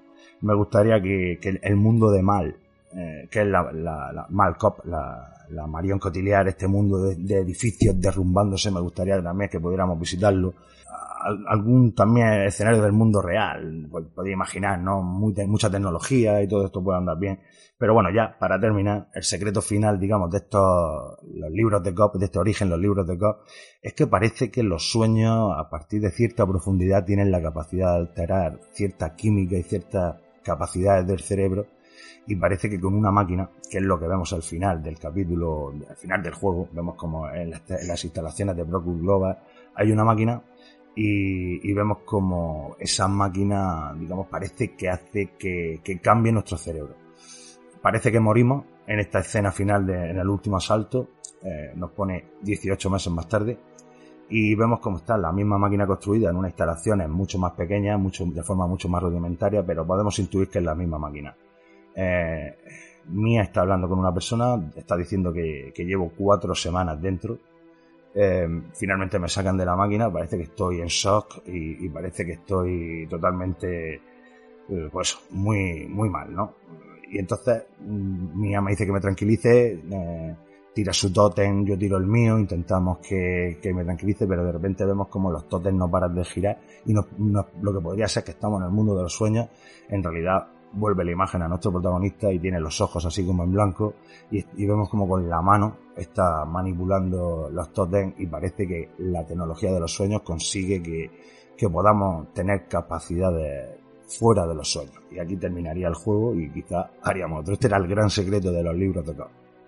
Y he terminado, chicos. Bravo. Al final es muy rollo Matrix, ¿eh? Sí. Muy rollo Matrix. ¿eh? Yo compro, yo compro. Jaime, esto, hay que- yo, esto es de, de las pocas cosas que hay que reservar, este la hay que reservar. Yo compro, pero debo decir que me ha defraudado una cosa y es que cuando he dicho, y entonces aparece el mayordomo, y yo pensaba que iba a decir, y es Ellen Page. Elliot, Que- claro que ahora es Elliot. no sé, tío. Bueno, vamos a ir por partes. Vamos a ir por partes. Cosillas que creo yo que tiene que tener un buen juego que adapte una película. Respeto por el material original, aunque lo he llevado a extremos, pero creo que, que con lo que me gusta la peli me costaría trabajo pensar que no, le, no, le- no lo he mimado. No, no, le, no le he dado buena forma a lo que me gustaría a mi jugar. No sé qué me sale un poco de ese respeto que tienen que tener los originales, ¿no? Más expandido el lore, siendo respetuoso.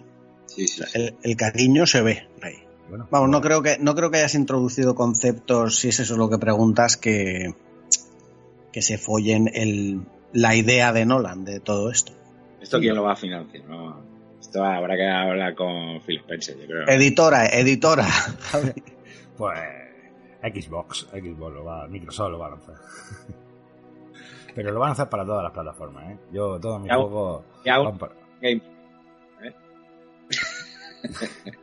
Bueno, pues si queréis comentamos alguna cosita más que podamos traslucir de esta... La verdad es que os he dado una chapa buena, ¿eh? Porque yo me pensaba que se me iba a quedar más condensado, pero ya una vez que he arrancado digo, no puedo quedarme a media. Tengo que, tengo que llegar a los libros de COP, por lo menos. No sé, chicos, yo creo que...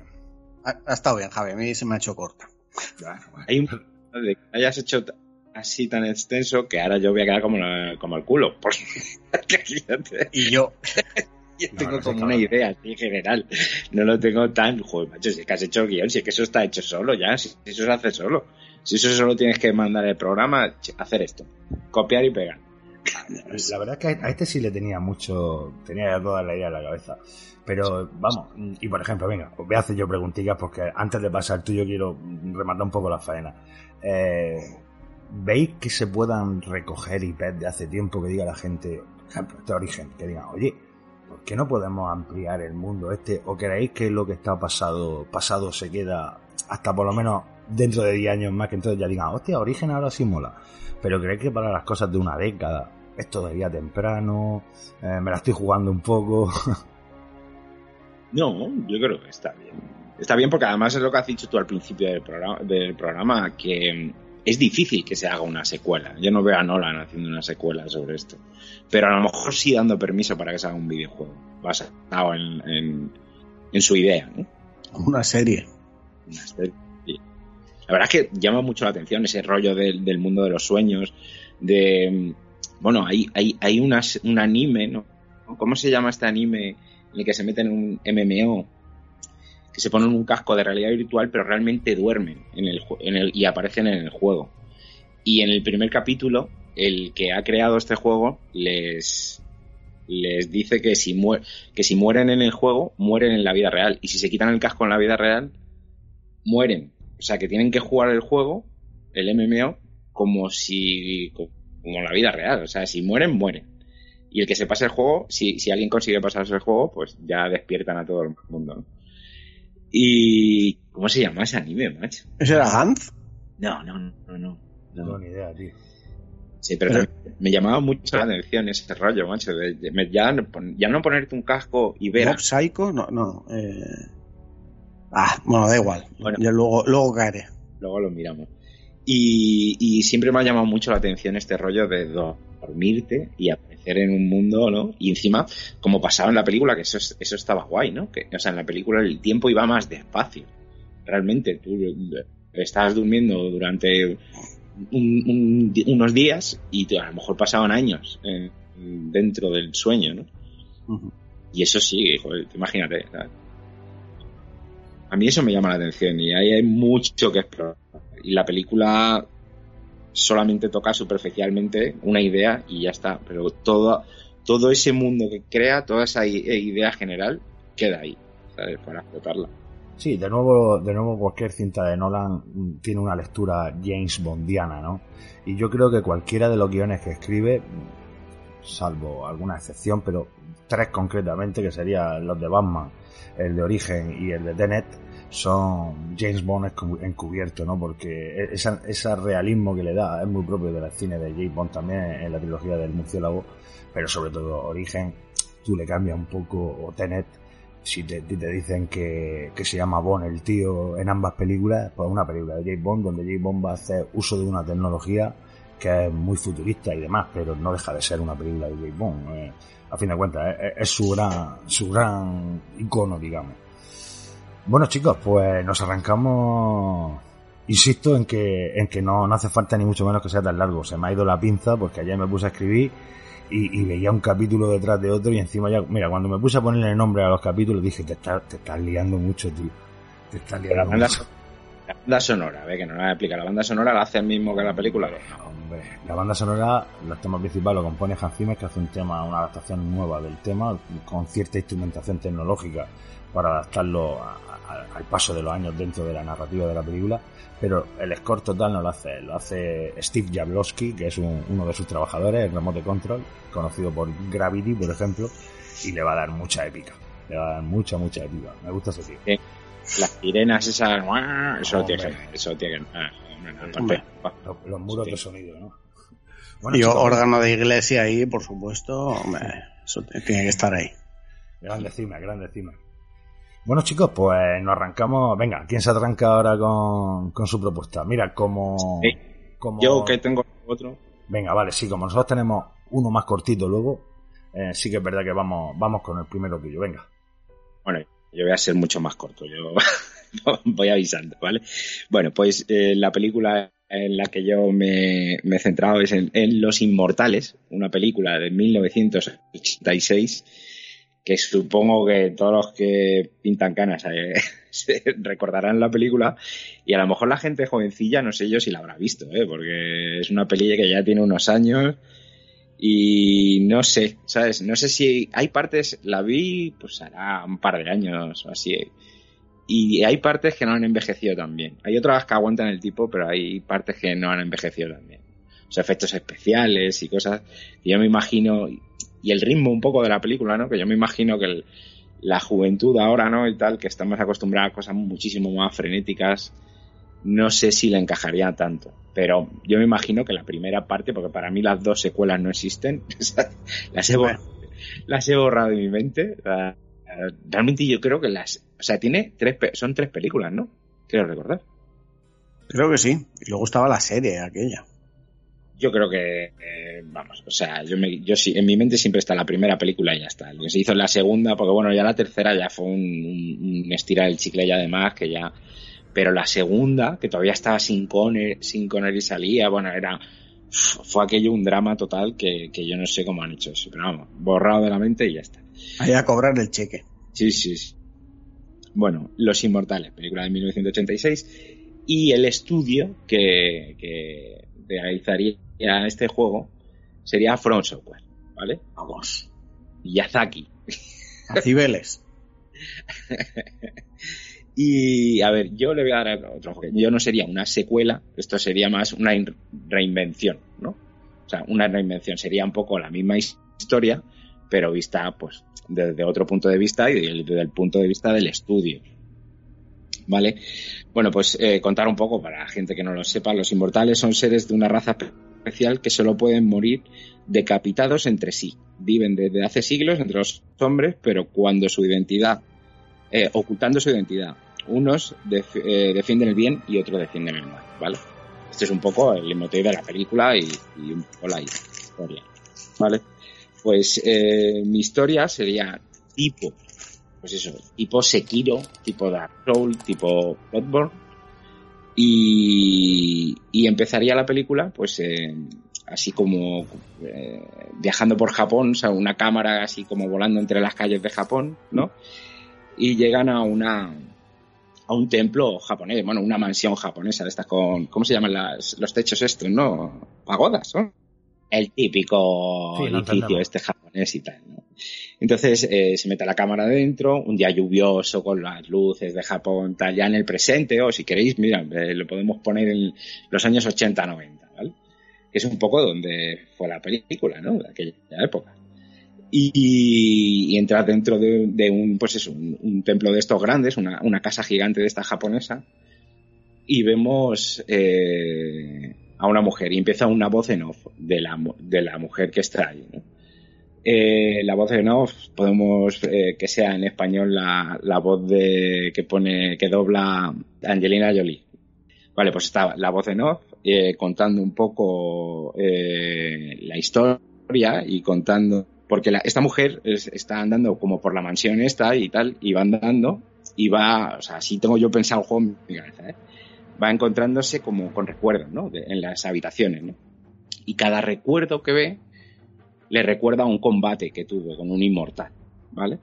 Pues eh, eh, imagínate de toda su larga vida, ¿no? Porque esta mujer nació, voy a contar un poco do- donde, nació la mujer. A. Es una chica tailandesa que nació, o sea, que atacaron su aldea cuando ella era, cuando ella era joven, ¿vale? Y fue la única superviviente, ¿vale? Pues un poquito como pasó también en la película, eh, la gente, eh, al descubrir que fue la única superviviente y que habían visto cómo la mataban, eh, la desterraron, ¿vale? Porque se pensaban que era una bruja, esto era en el año 1600, 1700, y se pensaban que era una, una bruja y la desterraron, ¿vale? Entonces estuvo vagando por ahí y hasta que la encontró, un poco también como pasa en la película, eh, otro inmortal, que sería un japonés, que la, la instruyó y le enseñó el arte de, los samuráis, que este era un, un antiguo samurái del siglo XVI, y le enseña eh, el arte de la, katana y tal. Entonces por eso digo que el juego sería un poco rollo Sekiro, ¿no? Porque el combate sería un poco así. Entonces todo el rato la voz en off eh, iba contando, va andando la, chica y viendo salas de, de la mansión y recordando pues partes de su vida, de, de todo lo que ha ido pasando durante, el, durante todo ese tiempo, ¿no? Y todos los combates que ha tenido que, que ir combatiendo contra los inmortales. Y aquí es donde me gustaría meter pues, un montón de, de- de- de enemigos tipo From, ¿sabes? Darle un poquito más, que sean un poquito más, no como en la película, ¿no? Que eran personas, sí que había rayos y algún efecto especial y tal, pero que es que podamos tirar un poco más de fantasía, ¿no? Que a lo mejor se, se lleguen a convertir en algo o tal, pero sin tampoco co- cosas súper gigantes, ¿no? Y cada vez que recuerda, ¿no? Pues eh, tiene, tiene, dentro de todos los recuerdos, que serían los niveles, ¿no? Por ejemplo, yo que sé, eh, estuvo en la época de, eh, de, Ro- de, bueno, no, de Roma no, porque ya nos iríamos muy atrás, pero en la época esta de, en Francia, cuando lo- la, la época de los mosqueteros, ahí que, que tenga un combate con alguien, la época, no sé, tenía un montón, un montón de ideas. ¿Sabes quién me gusta? Que uno de los malos eh, me gustaría que fuera como Tim Roth en, en Rolls Royce. Sí, orígenes de la edad moderna. eh, ese, ese pasar que tuvieron los países de la edad media a la edad moderna, estamos hablando de 1400 largo, 1500 y poco. Y que fuera recordando, ¿no? Y, y luego, en- entre todos los recuerdos y todos los combates, que siempre eh, tenga un, un némesis, un malo, al que no puede matar y siempre está a punto de morir ella, ¿no? Y este némesis, en uno de los niveles, mate a su mentor, ¿no? Con el que se va encontrando en distintas épocas, en la Segunda Guerra Mundial. en- Entonces así podemos ir viajando, ¿no? Históricamente, en, pues, en la época de la Segunda Guerra Mundial, en Alemania y tal, que tenga que matar un nazi, ¿no? Que sea también un inmortal, que lleve muchos años y que tengan que entrar en, una mansión de, de Alemania o en un castillo o tal, y eso sea un nivel entero, ¿no? Y luego que el combate sea, pues como es en Sekiro, ¿no? Eh, que tenga una barra de postura que una vez que consigues eh, derrotar la barra, eh, consumir la barra de postura del oponente, puedas cortarle la cabeza. Y una vez que le cortas la cabeza, ganas el combate, ¿no? Y como es en la película, ¿no? Que es cuando pillas como los poderes de la otra persona y tal. Todo esto envuelto un poco con la música eh, según las épocas, ¿no? O sea, me gustaría que todo fuera encajado un poquito con, pues mira, si estamos en Alemania de la Segunda Guerra Mundial, pues con una, una música que, que entone y tal. Y luego, pues, me imagino la, la escena final donde ella se intenta vengar del malo, que el malo resulta ser eh, uno de los más de los inmortales más antiguos, que sea un faraón egipcio o que haya sido algo así como un faraón egipcio y tal. Y el último combate tenga que viajar a, a la Abu Dhabi, como es el sitio este de los rascacielos de ¿cómo se Sí. llama? Abu Dhabi, A, Abu eh, a. Abu. Dhabi, sí. Dubai, ¿no? Que tenga que viajar a Dubai. Qatar, sí. Sí, sí, sí. que te- y a un edificio de estos gigantes y todo el combate sea hasta que llega a- para vengarse de, de Venidor incluso. Benidorm, al edificio ese grande. Y todo el combate sea, sea ahí. Y eso ya sea con la música. Me gustaría que el final fuera también súper épico con la música de la película, que era de, de Queen. Queen. que era Sí, de- Queen, de Queen. Eh, fue, Sí, una, sí, excu- fue una excuseta de meter ahí el disco aquí en Magic, eh, de meterlo como banda sonora. Aparecen varios de sus temas. te digo la canción concreta de que, que sale en la película que, y los trailers y tal. Y eso molaría que fuera el final. Y un poco esa es mi idea. No sé vosotros qué, qué enemigos eh, añadiríais y qué, qué épocas os gustaría ver por ejemplo uno de los recuerdos que sea no sé. A mí me a ver, es mola, que, a ver, me mola el concepto, me mola el concepto de, de ir pasa- paseando por la mansión y digamos que así como accedemos a las fases, Sí, sí, claro. O sea, al ver un recuerdo, ¿no? Pues eh, eh, yo qué sé, el, el este de su amigo, ¿no? Del japonés este, que se llama Sas... Sas aquí le he puesto un nombre de un espadachín súper famoso japonés. Sasaki Kojiro. Sasaki Kojiro, llamaba, ¿vale? pues que tenga un recuerdo, que, y entonces empiece con el recuerdo ese y, y- y ya enlace, ¿no? Pues en un, pues lo típico, la traslación esta que se hace, ¿no? Cuando estás recordando algo y ya estés en el nivel ese, ¿no? Con tu amigo y es ahí donde el Nemesis lo mata, ¿no? Entonces tengas ese recuerdo que te quedaste tú de aquel, de aquel momento tan duro y tal.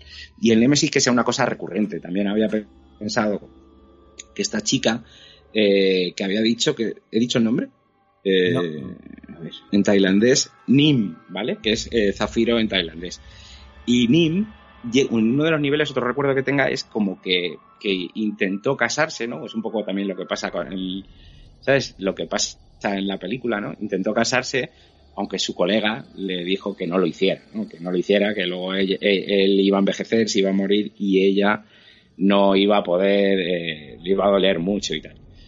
Pero también el Némesis aparece en algún momento y mata a su marido. Ella consigue huir, pero mata a su marido, ¿vale? Entonces, claro, o sea, tiene que vengarse sí o sí, ¿no? Entonces, toda la historia es como ella va matando un poco a los rollos Kill Bill, ¿no?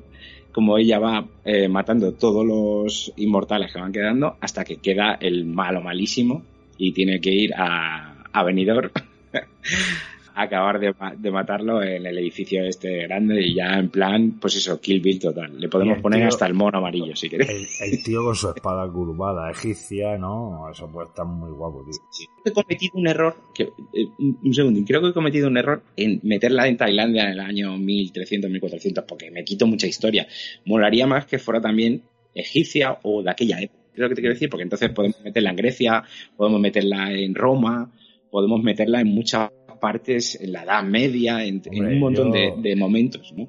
Si su, si su aldea, si en vez de hacerla de Tailandia, Tailandia, la hace un poquito más de la India y su aldea ha, ha sobrevivido a- al ataque de Alejandro Magno, ya te sitúa antes de Cristo, lo- lo- los faraones son anteriores, entonces podría ser el, el más viejo también, el, el faraón, ¿no? Pero, pero sí que es verdad que te sitúa ahí en el 300 y pico antes de Cristo, que, que te da un buen juego para conocer Roma, sobre todo para conocer mucho mundo de espada, porque yo te iba a preguntar, a nivel de masillas, por ejemplo, si es en Roma, pues puede ser un cónsul o algo de eso, entonces tienes que matar a, su a su centuria, ¿no? Si es, por ejemplo, en una aldea celta, ah, no sé, puede ser contra un, contra el típico sacerdote celta que en realidad es un inmortal, aunque él ni lo sabe, ¿no? Porque algunas veces ni lo saben, ¿no? Y, y, y entonces tienes que pelear con los pistos o algo de eso. Entonces sí que te aseguras tener varias épocas, porque por ejemplo en la Segunda Guerra Mundial ya te tienes que buscar Mm, Fíjate cómo me lo monté también, ¿eh? Ya te tienes que buscar que sea de infiltración la primera parte de la fase para que no te Es- descubran los nazis Y luego, cuando entres ya a una cámara, resulta que el tío este pertenecía al alemán, pertenecía al culto este nazi y están ahí ya, ahí ya están sin armas, ahí ya están con espadas y demás. Entonces, puedes tener excusa para que aparezcan masillas, ¿eh? En, en cada Yo- uno de los- Recuerda, si recuerdas en la película, hay un momento en la Segunda Guerra Mundial también. Sí. Sí, hay un momento en el que a él le disparan, se hace el muerto, creo recordar. Para, claro, le disparan, se muere. O sea, el otro piensa que y se hace el muerto. Ahí salva, ahí salva a la chica, que luego vemos que es su secretaria ya con bastante más edad. Eh, este rollo. O sea, o sea, mira, la, la idea que me has dado de la India sería perfecto porque, claro, así podríamos enganchar muchas más épocas. Claro, sobre ¿sabes? todo épocas de espada. Que... Claro, y luego malos, malos, malos tipo, pues eso, tipo Tim Roth en Roth Roy, que ese malo es de los más, bueno, lo hablamos en la película cuando hicimos eh, la, la película de Sí. Roth Roy, y, y es uno de los mayores villanos que he visto yo en una película jamás. Molaría ese rollo que uno de los malos fuera, y, y ese tipo de lucha además, aunque tú tengas una lucha muy, muy a los Sek- Sekiro, que tú combatas con, contra un malo así, molaría mogollón, ¿sabes? Con la mano aquí siempre, ¿sabes? Con la mano arriba, combatiendo con el florín este, joder, molaría mogollón. Un combate súper frenético, esto de Sekiro. Y también molaría meter un escocés, aunque fuera Sí. malo. Meter Yo un metería, escocés un poco. yo metería un, una, una azteca. Una azteca. Hostia, Una- pero eso también es sin- No, Sí, una claro. azteca puede ser en el 1500, todavía está el imperio, o puedes irte al lejano oeste y meter un comanche. Yo te lo digo porque tiene armas, tiene armas y fiales contra las que enfrentarte. O sea, podríamos meter tantas cosas. Por eso te digo que molaría mogollón, tío. O sea, Bueno, recuerdos de... A mí me gusta, de hecho estaba pensando en la ubicación y, y España me parece un buen sitio porque, eh, porque es que han pasado tantas culturas por aquí. O sea, tú imagínate un, un íbero, ¿vale?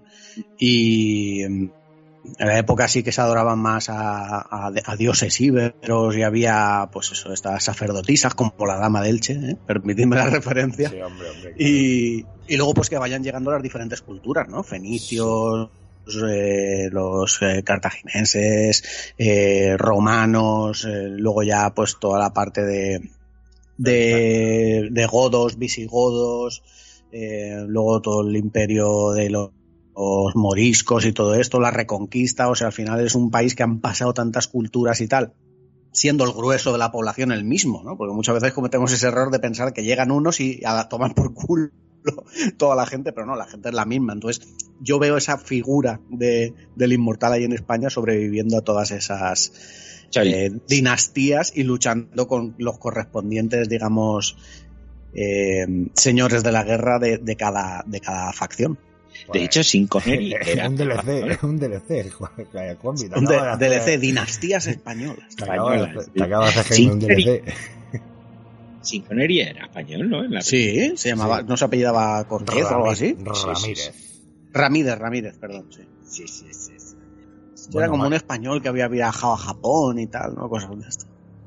Y se podría meter, mira, la parte vikinga también, ¿no? O sea, Hombre, claro. claro, o sea, tú De hecho, de hecho se dice, yo no soy experto en el tema, pero se dice que los vikingos viajaron a, a América, ¿no? Que, que no lo documentaron, digamos, y por eso no, no figura como que lo descubrieron ellos, pero que sí que hay indicios de que ellos estuvieron allí mucho Sí, antes. eh, en Valhalla tienes... En Valhalla, en tienes una sí. parte que es en América, ¿eh?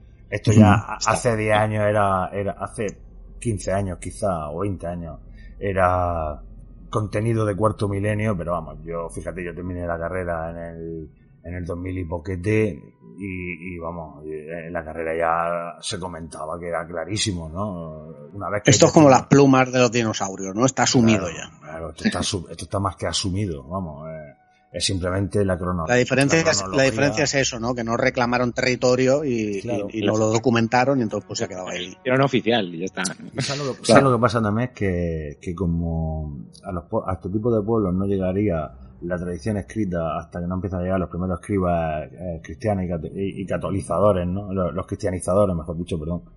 Eh, pues claro, todo esto se pierde, pero a nivel de cronología es imposible seguir, pero hay vestigios arqueológicos, hay, hay mm, sobre todo vestigios en el idioma también, de, de ciertas cosas de, ciertas cosas que llamaban, que describían y demás, y que se nota. Vamos, esto está asumido. Pero yo creo que sí, ¿no? Eh, volviendo al juego un poco, que tenemos que imaginar pueblos históricos donde mole su guerrero, digamos, totocho, ¿no? Y, y- y es que nos salen un eh, puñado, ¿eh? Uno de los inmortales podría ser Black Tepes, ¿no? En, en la Rumanía de... Y eso, sería un, da- y eso sería una parte muy Dark Souls, ¿no? Y- Yo lo, lo de los vikingos en América lo decía por lo que ha dicho Javi de, de un azteca o algo de eso. Lo que pasa es que los vikingos fueron más en la parte del norte, ¿no? De, Sí, sí, de. América. Sí, sí. O sea, pero bueno, allí también había, ah, yo que sé, algún indio así de la zona Canadá y todo eso, pues yo que sé, también se Oh. puede sacar de ahí algún guerrero así, eh, como dicen, como dicen los anglosajones, un, un first, first nation. Un Mohawk, un Molgano, eran los de los vemos en, en la novela y en la peli del último Molgano.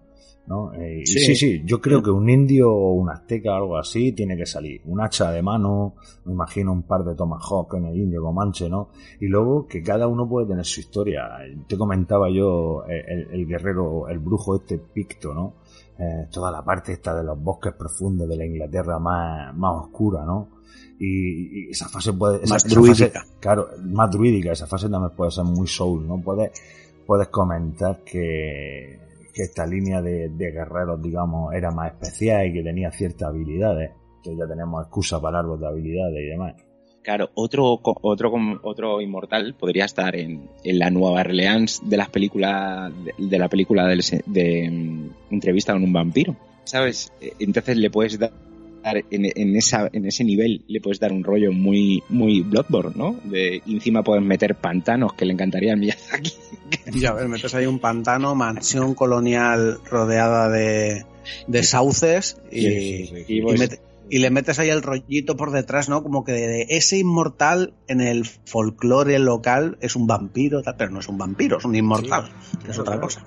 Porque como yo decía, yo creo que cada personaje, incluso alguno nos, nos puede caer hasta bien. A lo mejor el Comanche este resulta que es el guerrero más justo y más noble de su pueblo, pero llega un momento que lo tienes que matar porque te has encontrado con él, o yo qué sé, porque tienes que matarlo.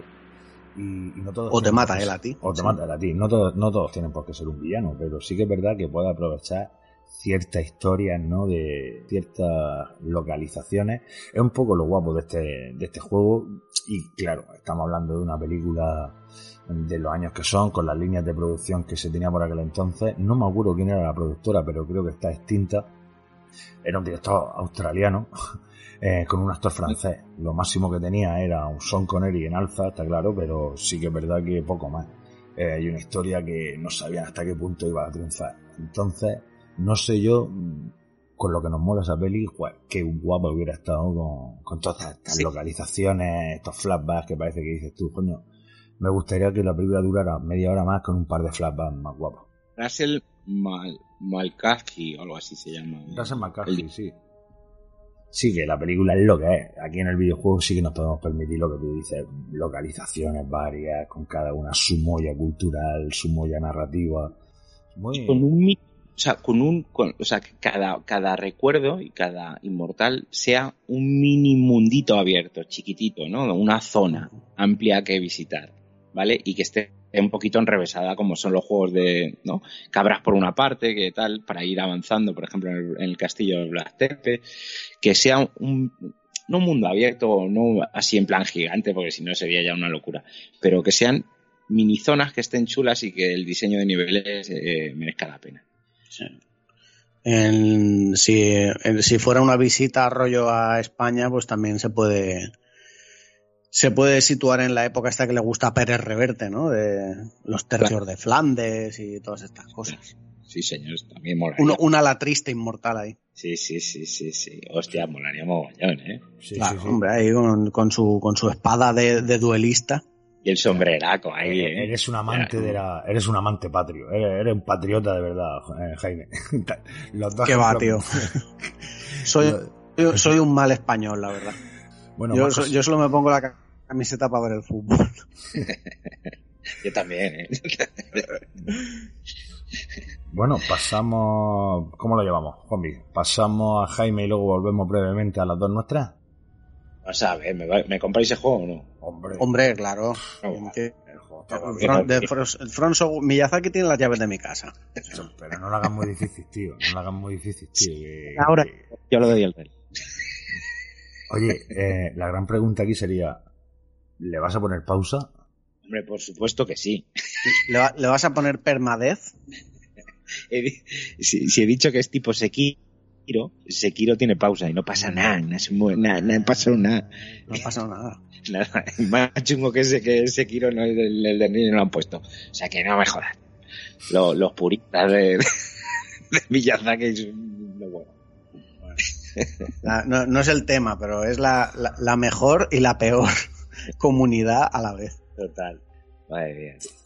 Que no pasa nada, tío. Tiene pues, pausa, pues, pues si tienes que ir a hacer lo que sea, le das a, pausar y ya está. Claro. Si te va a matar, si después de pausar te va a matar otra vez, ¿eh? ¿Qué es Claro. Si te va a dar igual. si vas a morir lo mismo. Pero Miyazaki quiere que si vas a mear, te mate un goblin que aparece por ahí. Sí, desde luego que cosica. Bueno, Jaime, ¿te arrancas tú con tu propuesta? Venga, vamos para allá. Eh, había barajado varias opciones porque al final quería hacer un juego de alguna peli que hubiera visto muchas veces, de mi infancia o, o no infancia, pero vamos, siendo jovenzuelo. Y una de ellas que se me ha ocurrido hoy dándole vueltas y tal es Dentro del laberinto. ¿eh? O en inglés es simplemente Labyrinth, que supongo que, que ambos la habréis visto. No sé si sois muy fans de ella. Sí, a mí me encanta. Yo la vi bastantes veces. Hace ya tiempo que no la veo. también Sí, te tengo que- eh, estoy en las mismas condiciones que Juan Luis. Hace tiempo que no la veo, pero la vi con mi hermana unas 15, 20 veces, perfectamente. Uy, y Jennifer Connelly, ¿no? Son los Sí, sí, sí. Jennifer Connelly, Jennifer. Connelly, que estaba ahí en los albores de, de su sexualidad. De hecho, la peli es un poco, va de eso, realmente. Sí, Pero, no, o sea, al final Sí, es el paso sí, de, de niña a mujer. Sí, sí, que Todo el tema ese de... eh, la coquera de David Bowie nos da una gran pista, ¿no? Como diciendo, nena, fíjate en esto y deja a tu hermanito. Sí. La si llegas a decir la co- coquera de Jennifer Connelly, nos hubiéramos pensado No. algo raro, algo pocholesco. Pero bueno, peli del 86, eh, como sabéis, de Jim Herson, ¿no? Este marionetista que también estaba en Cristal Oscuro y en, bueno, infinidad de, producciones. Y una peli que produjo, eh, no totalmente, pero sí en gran parte, el bueno de George Lucas, eh, que es una personalidad que, que quiso y que supo, yo creo que con gran acierto, apartarse de- del foco principal, ¿no? Para dejarle eh, todo el protagonismo a, a Jim Henson, que, realmente lo merecía, ¿no? Porque el trabajo que hace aquí es, la verdad es que es eh, muy bueno, es encomiable, es una peli mítica, es una película que, yo con el paso del tiempo me he ido dando cuenta de que no solo me gustaba, sino que es buena. O sea, quiero decir, que es una peli que está bien considerada, pese a todos estos excesos que hay de, pues eso, de TAM, ¿no? de, de mallas ajustadas, de laca, de, de muñecos, de todo así como muy brilli brilli, con purpurina, con neblina y tal. Pero es una peli, joder, yo esta tarde lo he estado viendo, no sé si tiene un casi un 8 ahí en Internet Movie Database, eh, un 7,2 en Film Affinity, o sea que por lo visto pues la, la gente la puntúa bien, vaya. Y, y bueno, ¿de qué va este juego? Eh, Bueno, es un mundo eh, de hecho, no he puesto que el juego lo hace Front Software porque sabía que, que Juanvi los, los había elegido como desarrolladora, pero es un mundo muy From, from Softwareesco. O sea, tiene ahí eh, su castillo, sus zonas laberínticas, sus criaturas eh, que por un lado te fascinan y por otro te horrorizan, eh, su pantano, ¿no? venenoso, el pantano del hedor eterno. Tiene una serie de cosas, eh, estos laberintos, ¿no? Esta, este mapa que está todo interconectado, que de repente te caes por un agujero y resulta que ya estás al principio de la zona anterior y todas estas cosas y puertas ocultas y tal.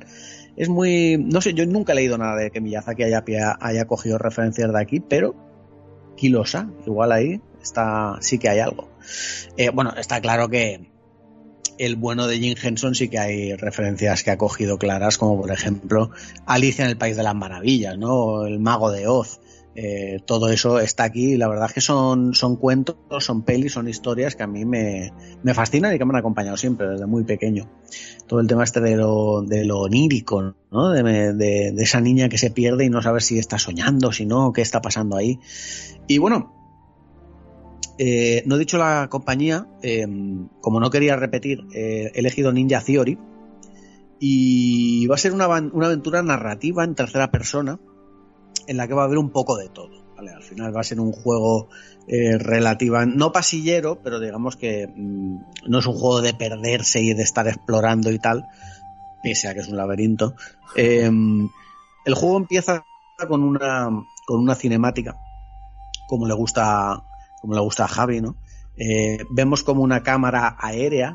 Como el vuelo, el vuelo de un ave. Igual que en la primera peli estaba esa lechuza. Pues vemos esta cámara aérea que va llegando eh, a ese mundo fantástico, eh, ese laberinto que ya conocemos, casi así con aspecto de laberinto inglés. Y al final, pues llega al castillo, se mete en la torre y entra en una sala donde de repente escuchamos un cristal romperse de golpe. Y cuando llegamos, pues una esfera de cristal, ¿no? Esa esfera que tenía David Bowie, eh, se ha roto en mil pedazos y un cuerpo yace al lado de, de- estos pedazos. Y ese cuerpo, pues es Jared, ¿no? el rey de los goblins, que ha muerto. Y esto, pues ha llevado a, a la perdición al mundo de, de laberinto, ¿no? Los goblins eh, ya no tienen, digamos, un, un jefe que les someta y se han apoderado de todo el territorio. Y, y de hecho, esto pasa, se puede llevar a la realidad, ¿no? Muchas veces cuando los americanos derrocan algún régimen y tal, y dices tú, coño, si estábamos mejor antes con el dictador este, ¿no? Pues aquí pasa un poco lo mismo, eh, que David Bowie era como, como lo que sostenía ese equilibrio. Y al matarlo, pues se ha ido a la mierda todo, los goblins se apoderan de todo, los que antaño fueron aliados ahora son criaturas oscuras caídas en una maldición, y muy lejos de aquí, pues alguien, alguien siente la llamada eh, del laberinto, ¿no? Para poner, eh, para devolver la paz a todo esto. Pero, pero la protagonista no es Sara, ¿eh? Personaje de Jennifer Connelly, sino al final lo que hemos comentado, ¿no? La historia de la peli va, pues eso, del paso de la niñez a la madurez de la protagonista y tal. Ya han pasado muchos años de estos y el protagonista es Toby, su hermano pequeño, Qué guapo, al que, res- al, al que rescató en la película y que ahora pues es, no sabría decirte cuántos años han pasado, un preadolescente tal vez, eh, que siente la llamada del laberinto que una vez les secuestró, ¿no? Y que al haber pasado un tiempo allí, junto a los goblins, junto al rey de los goblins, eh, rodeado de toda esa magia, pues le dotó de un poder que, que, que él no sabe aún que tiene. Él no lo sabe que lo tiene, pero lo tiene, ¿no? Y el laberinto le está, digamos, reclamando para sí. Y a partir de aquí, pues vamos a tener que, que derrotar a los que una vez fueron aliados de Sara. Eh, ellos ya no pueden ayudarnos, pero, pero ya digo, ese poder latente que tenemos gracias a, a este poder que, que descubriremos a los pocos compases de, de comenzar el juego es una habilidad para adquirir los poderes de las criaturas del laberinto, pues con esto vamos a utilizarlo para llegar al final del laberinto. ¿Qué os parece esta propuesta así, punto de partida? Ya, a mí yo momento también, ¿eh? guapísimo, tío. Y aparte, eh, apunta también a, a que sería una secuela muy digna, tío, de, como peli, ¿sabes? Me, ha- has hecho una, una contextualización de dónde nos encontramos con respecto a la peli original que me ha gustado mucho. Muy bien, muy bien, Jaime. Bueno, pues, eh, pues lo dicho, ¿no? He, querido jugar un poco con el tema de. eh, en la peli, eh, lo que hacía la protagonista al final era rodearse de personajes que le ayudaban, ¿no? Con sus poderes. Y aquí, pues le he querido dar ese girito de que seas tú el que adquiere esos poder- esos poderes, que los vas adquiriendo, un poco como los Metroidvania, ¿no? De ir desbloqueando habilidades que digan, coño, eh, pues esta zona que estaba antes plagada de hadas, que no sé si os acordáis que en este juego las hadas eran malas, o sea, eran las hadas, los duendecillos estos que volaban, como, como Que las campanillas, vamos. Que Hagel las mataba con el, con el insecticida. Ahí está, pues Hagel de hecho tiene esa escena con el insecticida y luego tiene la escena del melocotón envenenado, ¿no? Entonces es un poco como que Hagel es el de los venenos, ¿no? Pues, por ejemplo, cuando nos encontremos a Hagel, que ya digo, ahora son criaturas corruptas, un poco miyazakisme aquí también, ¿no? Eh, cuando nos encontremos a Hagel y lo venzamos, pues nos va a dar una habilidad de veneno que con eso vamos a poder pues matar a las hadas, ¿vale? Que es, seguramente nos bloquearán una zona o si nos acercamos a esa zona donde están las hadas, pues es muy fácil que muramos tal y ahora con el veneno pues vamos a poder eh, asumir este, este tramo del camino. Muy chulo, tío. O- otro poder, por ejemplo, Ludo, que llama a las rocas, ¿no? A las piedras, para superar diferentes fases. eh, pues eso, eh, las fases que sean así más plataformeras, de que llegar a sitios altos o eh, zonas que haya que cruzar agua, pues ahora con este poder de las piedras vamos a poder llamarlas utilizando un poco del entorno, ¿no? No, no que sea un Deus ex máquina como era Ludo, que al final se ponía ahí a, aullar y salían piedras del agua y de todas partes y venía una piedra rodando de la otra punta del mapa. Aquí es un poco más pues jugar con el entorno, ¿no? Al final no es que tengas el poder absoluto, digamos que tienes un poco la habilidad, aunque aún no la, domines tanto como ellos, que son los maestros. Obviamente, la adquisición de esta habilidad también de las piedras, precedida del combate contra Ludo, que ya os imagináis, pues una, una bestia de ese tamaño en- endemoniada y, y con los pelos ahí locos en plan Bloodborne y tal, dando un poco de miedo, pues puede estar muy chulo. Eh, otro personaje importante, otro aliado, eh, Sir Didymus, ¿no? Ese, ese perro montado en un perro. Pues, por ejemplo, nos puede dar una habilidad, porque esto estaba pensando, digo yo, ¿qué habilidad nos puede dar este? Pues nos puede dar la habilidad, por ejemplo, de montar mascotas, ¿no? Y que de algún modo podamos pegar un, sil- un- un silbido y llamemos a, un perro o a un lobo o algo así. Es como un poco el control de las bestias, ¿no? Y de hecho se llevaba ahí bien con Ludo y tal. Pues bueno, algo así podemos, podemos tirar por ahí. De mon- monta de mascotas para movernos más rápido. Y luego, pues esto lo podemos extrapolar a un montón de personajes. De hecho, eh, nuestros enemigos no van a ser solo nuestros antiguos amigos. También tenemos jefazos pues, del ejército de los goblins, que como vimos en la película, eh, son criaturas que, que, bueno, parecen estúpidas, pero tienen sus. tienen su tecnología, ¿no? Eh, bueno, vimos eh, goblins que hay de todos los tamaños, que hay ataviados con grandes armaduras, eh, con armas, incluso esos palos con un pequeño dinosaurio en la punta, con los que están ahí fastidiando a, Ludo. Eh, tienen caballería, eh, que vemos que hay unos goblins montados como una especie también como de saurios, una cosa así. Tienen golems de guerra, que es ese robot que está en la ciudad de los golems, que ellos desvalijan quitándole el casco y hay un goblin pequeñito dentro manejándolo y tal. Tienen, tenemos también, por ejemplo, esos míticos eh, pajarracos de color salmón, ¿no? Que es el, el número este musical tan extraño, que, era, que era la otra canción de Bowie de la peli. Y estos pájaros a mí me da, los que me dieran miedo, pero que me parecían un poco inquietantes, ¿no? Porque Sí, se a- sacaban a- los a ojos, hermana- a mi se quitaban, pasaba. a mi hermana le pasaba, era muy inquietante, sí. Claro, se quitaban los ojos, se quitaban los brazos, incluso las cabezas. Eh, eh, pues contra esos también se puede diseñar un combate eh, bien chulo, ¿no? Eh, teníamos también ese viejo que tenía un gorro con un ave, ¿no? Que era un, sombrero que la parte de arriba era como, era como el cuello de un pavo real o una cosa así con un ave. En fin, es todo un, una estética que si le das un toque oscuro o malvado, le pueden salir cosas pues muy chulas. En cuanto a diseño de fases, pues podemos tener, por ejemplo, fases de puzzles, ¿no? Como es la parte del laberinto de las baldosas, eh, que tenemos que ir dejando señales para no perdernos, y están esos cabroncetes que iban cambiando las señales de, de, de dirección, o incluso les daban la vuelta, ¿no? Como decir, dijo, puta, que me has pintado el techo de la casa, tal, y, y le daban la vuelta al azulejo. Eh, muros ilusorios, como ese que hay del principio cuando nos encontramos al gusano, todas esas cosas eh, tenemos que encontrarlas. Acertijos, por supuesto, o sea, aquí tiene que haber momentos acertijos como el de esa especie de perros que parecen naipes, eh, que, hay uno mirando para abajo y otro mirando para arriba, que hay uno rojo y uno azul. Eh, o las puertas que hablan, ¿no? Que una era sorda, la otra eh, o sea, una era sorda y otra era muda, ¿no? Que tenía el aro una en, las, en los oídos, el otro el aro en la boca y tenías que jugar un poco con eso. Eh, plataformas, por supuesto. Tiene que haber plataformeo.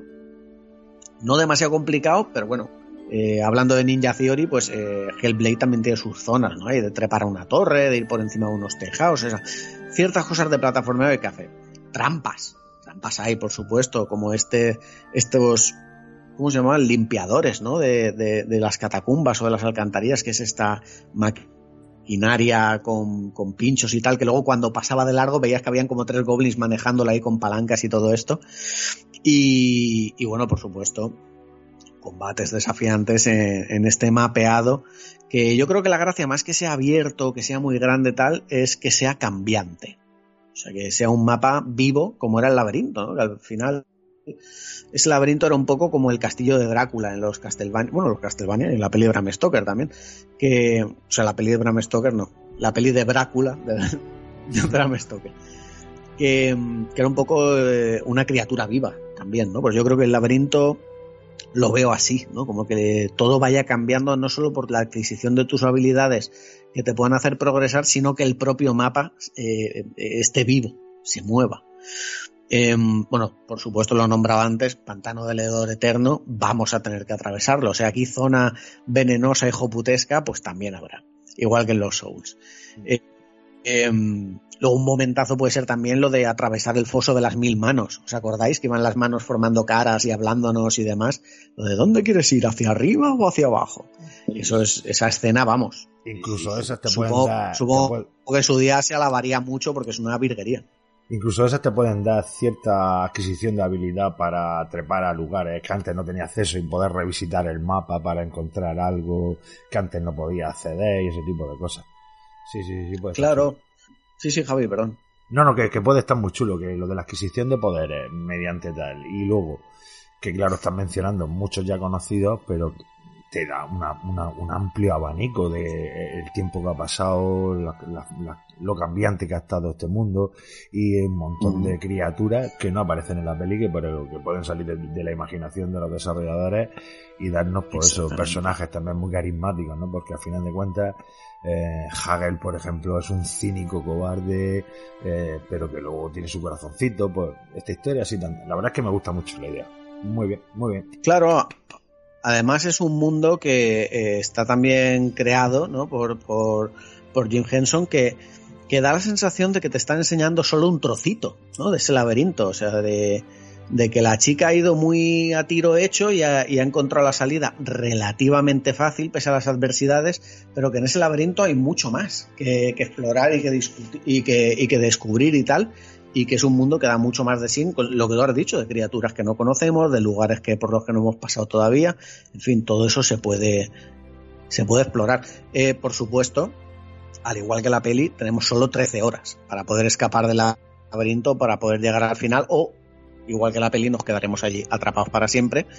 Eh, luego he querido también poner una especie de, de vendedor, eh, no, no vendedor de objetos, porque el juego no va de equiparse y, pegar más fuerte, pero, pero bueno, eventualmente pues podremos acceder a este vendedor ambulante que es precisamente esa señora vieja que portaba la casa a la espalda, que iba cargada de basura y de recuerdos, eh, con, la que nos, con la que se encuentra Sara después de levantarse del envenenamiento, del melocotón y tal, y que nos venderá precisamente eso, recuerdos, que nos van a ayudar a resolver los puzzles, porque como ya sabemos, nuestra hermana una vez consiguió superar el laberinto, ¿no? Entonces, pues eh, a través de esta señora, de algún modo, nos va a dar juego a tener acceso a esos recuerdos. Dentro de ese recuerdo tiene que haber un pequeño puzzle que tengamos que resolver para poder adquirirlo, que no sea simplemente pagar mil monedas de poder, ¿vale? ¿no? O sea, sino que accedas al sueño o al, al recuerdo, puedas resolver el pequeño puzzle que hay ahí, ¡pum!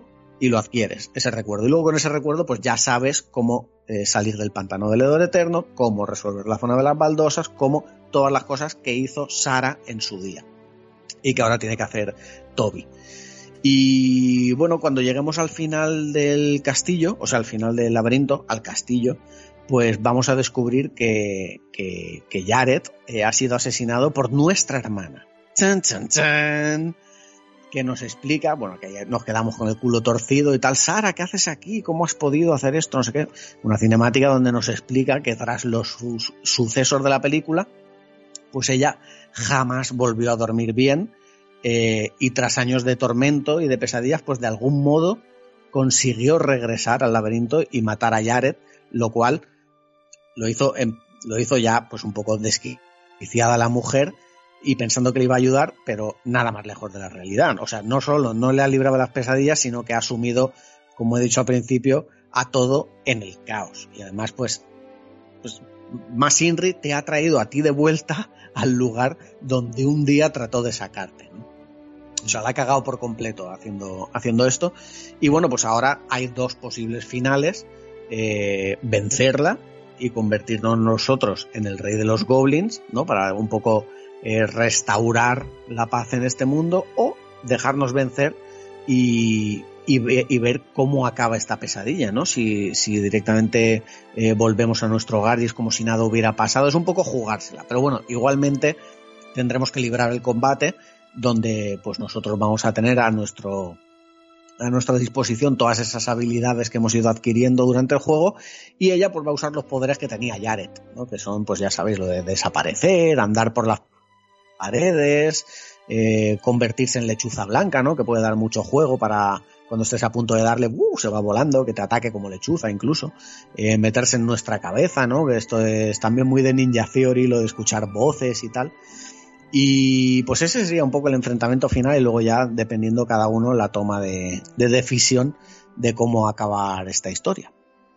Y chimpún. Ay, Es que jugablemente eh, lo has explicado estupendamente, macho. Yo, las mecánicas, todo, eh, lo tengo hecho en la cabeza ya. O sea, Sí, lo has explicado de lujo.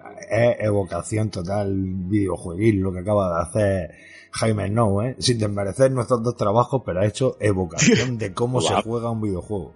La mecánica de A ver. adquisición de habilidades, el, el vendedor nos lo ha explicado todo, tío.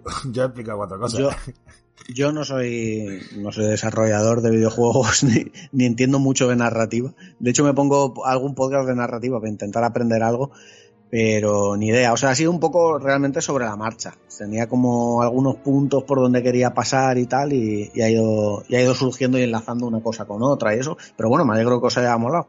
Sí, sí, sí. sí. Me ha molado muchísimo. Y, y es una película que le tengo mucho cariño y la banda sonora me parece brutal. Es brutal, Le, brutal. le tengo, le tengo mucho, mucho cariño y se nota, pues volvemos a lo mismo, lo que me ha pasado un poco a mí con la mía, ¿no? Y a, y a, y a Juanvi. Es que hemos cogido, claro, es que hemos cogido productos que nos gustan, obviamente, no vamos a hacer videojuegos Claro. de pelis que no nos gustan. Entonces, Mm. ese cariño se nota. Pero más allá del cariño, mmm, tanto Juanvi como tú habéis explicado muy bien, se nota que sois grandes directores de, del sector, de, de- del podcast gamer, pero sí que es verdad. Somos muy- viejo- viejos directores.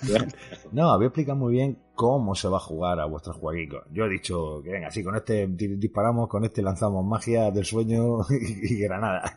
Pero bueno, yo, yo Así. creo que... Pues aquí, Miyazaki ya, es- o sea, la gente sabe cómo se va a jugar.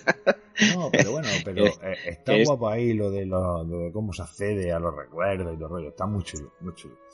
Bueno, chicos, pues mira, al final se le ha currado tanto Jaime que nosotros sí que teníamos dos ases en la manga que creo que merece la pena decirlos, por lo menos, ¿no, Juanmi? Ya que nos lo hemos currado un poquito en la cabeza. Eh, si quieres lo, lo mencionamos brevemente, que tampoco quiero robaros mucho tiempo, que estamos grabando a una hora introspectiva un poco, pero bueno, no quiero robaros mucho tiempo, pero sí que podríamos mencionarlo, si tiene Jaime a bien en este consentimiento. Sí, de hecho yo se me había ocurrido alguno más mientras escribía el del laberinto. Pues ya está, pues Vale, ya vale. está, lo Pero no, no, vosotros, vosotros. O sea, volve- hacemos ronda de nuevo. Bueno, venga, pues entonces sí que voy a saltar yo a mi segunda propuesta. Yo comenté ya en los albores de este podcast hace ya meses que quizás lo mejor era un triple A para entendernos y luego otro juego un poco distinto. Yo es por lo menos lo que, lo que he optado, ¿no? El primero, pues bueno, está claro que un juego sobre origen vamos a poner con triple A, ¿no? De menos con tiros y todas estas cosas, está clarísimo. Pero aquí me he querido ir a un... a- vale, no es triple A, pero sí que es verdad que es un- una marca muy conocida, ¿no? Eh, al menos la desarrolladora. Voy a empezar por ahí. Eh, sería Double Fine de Team Schafer, eh, de Team Schafer, perdón. ¿Y, ¿Y por qué este Team Schafer? Porque el producto original que lo vamos a hacer videojuego en realidad no es solo una peli. Este, este videojuego se llamaría Los, los Fantásticos y entre paréntesis y disparatados mundos. O sea, el y disparatado en- entre paréntesis, ¿no? Los fantásticos y disparatados mundos de Wes Anderson. Se llamaría el videojuego. Wes Anderson, para situar un poco a los oyentes y a mis compañeros, pues este director que tiene los Tenenbaum, Life Aquatic, que viaja a Darjeeling, la muy reciente, bueno, la más reciente, el Gran Hotel Budapest, eh, Fantastic Mr. Fox, esta que es de, de animación stop motion, ¿no? Eh, Jaime, ¿lo controlas más o menos el director? Sí, sí, está mute, creo. Eh, igual está en mute, Jaime. Ya está, ya está, perdón, lo tenía muteado. Sí, que sí, que sí, claro, lo, lo- lo controlo. Vamos, lo controlo. Sí, que, que las pelis que más o menos. Bueno, pues todas estas pelis. eh, Gran Hotel Budapest quizás es la más conocida, ¿no? Viaja de Argelín, también todas muy recomendables. Todas estas pelis tienen, primero, una icono, un- digamos, una estética visual muy propia de Wes Anderson, con colores muy vivos, con una dirección artística, por lo general, excelente, el vestuario, todo, todo está pensado al milímetro, ¿no?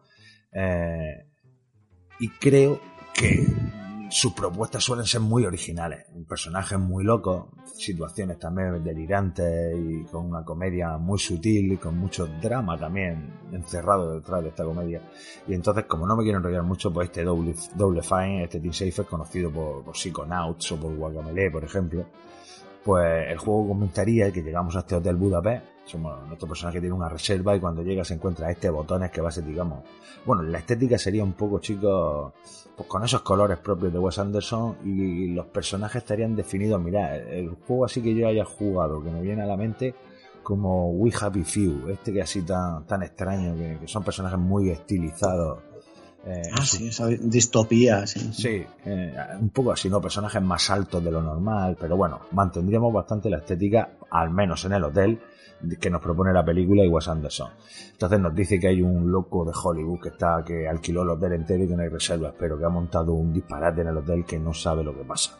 Que si pudiéramos, que como también es americano, si pudiéramos hablar con él, ¿no? Pues subimos a la habitación donde está este tío, ya vamos viendo que cada uno de los pasillos parece que le están pasando cosas. Vemos como hay varios árboles en medio del pasillo. Vemos que hay un pasillo por donde debajo de las puertas sale agua. Eh, luego vemos otro pasillo. Bueno, vamos viendo varias cosillas ya que nos hacen sospechar, ¿no? Y llegamos a la a la suite presidencial esta del hotel y está ahí el actor, este tío de Hollywood, ¿no? Y resulta que nos abre la puerta Bill Murray, ¿no? Que es un actor, pero Bill Murray interpretando a Bill Murray, siendo Bill Murray. Y entonces es este actor, digamos, fetiche por parte de Wes Anderson que aparece en todas sus películas. Y bueno, es un tío que adoramos todos, el que más y el que menos tiene Cazafantasma o el pelotón chiflado como esas grandes pelis de humor, ¿no? Y creo que aquí Bill Murray un personaje, va a ser de un personaje muy histriónico, no va a ser la primera vez que se interpreta a sí mismo, ya lo hizo en Zombieland, pero bueno, aquí va a ponerse voz a sí mismo, vamos a tener su imagen. Y entonces nos cuenta que resulta que hay, él es coleccionista de cosas raras de Hollywood y que hay cuatro películas, eh, cuatro o cinco películas, no lo tengo muy claro, pero bueno, cuatro o cinco películas que tienen cierto, aparte de cierto valor coleccionista, que también tienen cierta magia, ¿no? Eh, y que no ha podido controlarlas, que quedó aquí con uno, se las dio, tal, no sé qué, y no ha podido controlarlas. Y entonces nos pide que, que si le podemos echar una mano a volverlo, a, recuperar las pelis y por otro lado a volver al hotel, también nos dice el chico del hotel, el botones, a, a volver al hotel un poco a su forma, ¿no? Bueno, pues ¿qué nos vamos a encontrar aquí? Viniendo de Guacamele, vamos a tener plataformas, por supuesto, pero viniendo de Psychonauts vamos a tener también varios mundos que explorar y que hacer cosas distintas en cada uno de ellos, ¿no?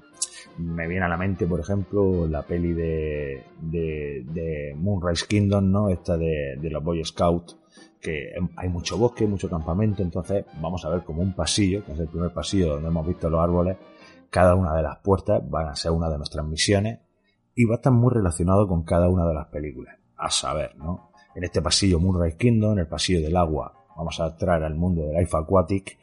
Va a haber un pasillo con ciertos aromas así eh, eh, saliendo de, la, de, las puertas y con muchas flores por el suelo. Va a ser viaje a Darjeeling. Y por otro lado va a haber otro pasillo eh, con, con, campo a, con campo, elementos de granja y demás, que va a ser el fantástico señor Fox cada uno va a tener una estética muy personal y va a tener una jugabilidad distinta. Uno será más plataforma, otro, como por ejemplo todos los pasillos, que serán los Tenenbaum, una familia de genios, va a ser un, pasillo muy de, de fases de, de puzzles y de tener que hacer algo para poder seguir avanzando. Incluso no, no descarto que tengas que ir utilizando personajes de la película a modo de apoyo, cada uno con sus habilidades para desbloquear una puerta mediante que uno, uno se apoya en un sitio y el otro levanta la polea. eh, ese tipo de cosas. Y no quiero spoilear mucho porque sé que son películas que no todo el mundo tiene, pero bueno, estando en Freak and Film, quería aprovechar también para señalar a este Wes Anderson como un creador que merece mucho la pena.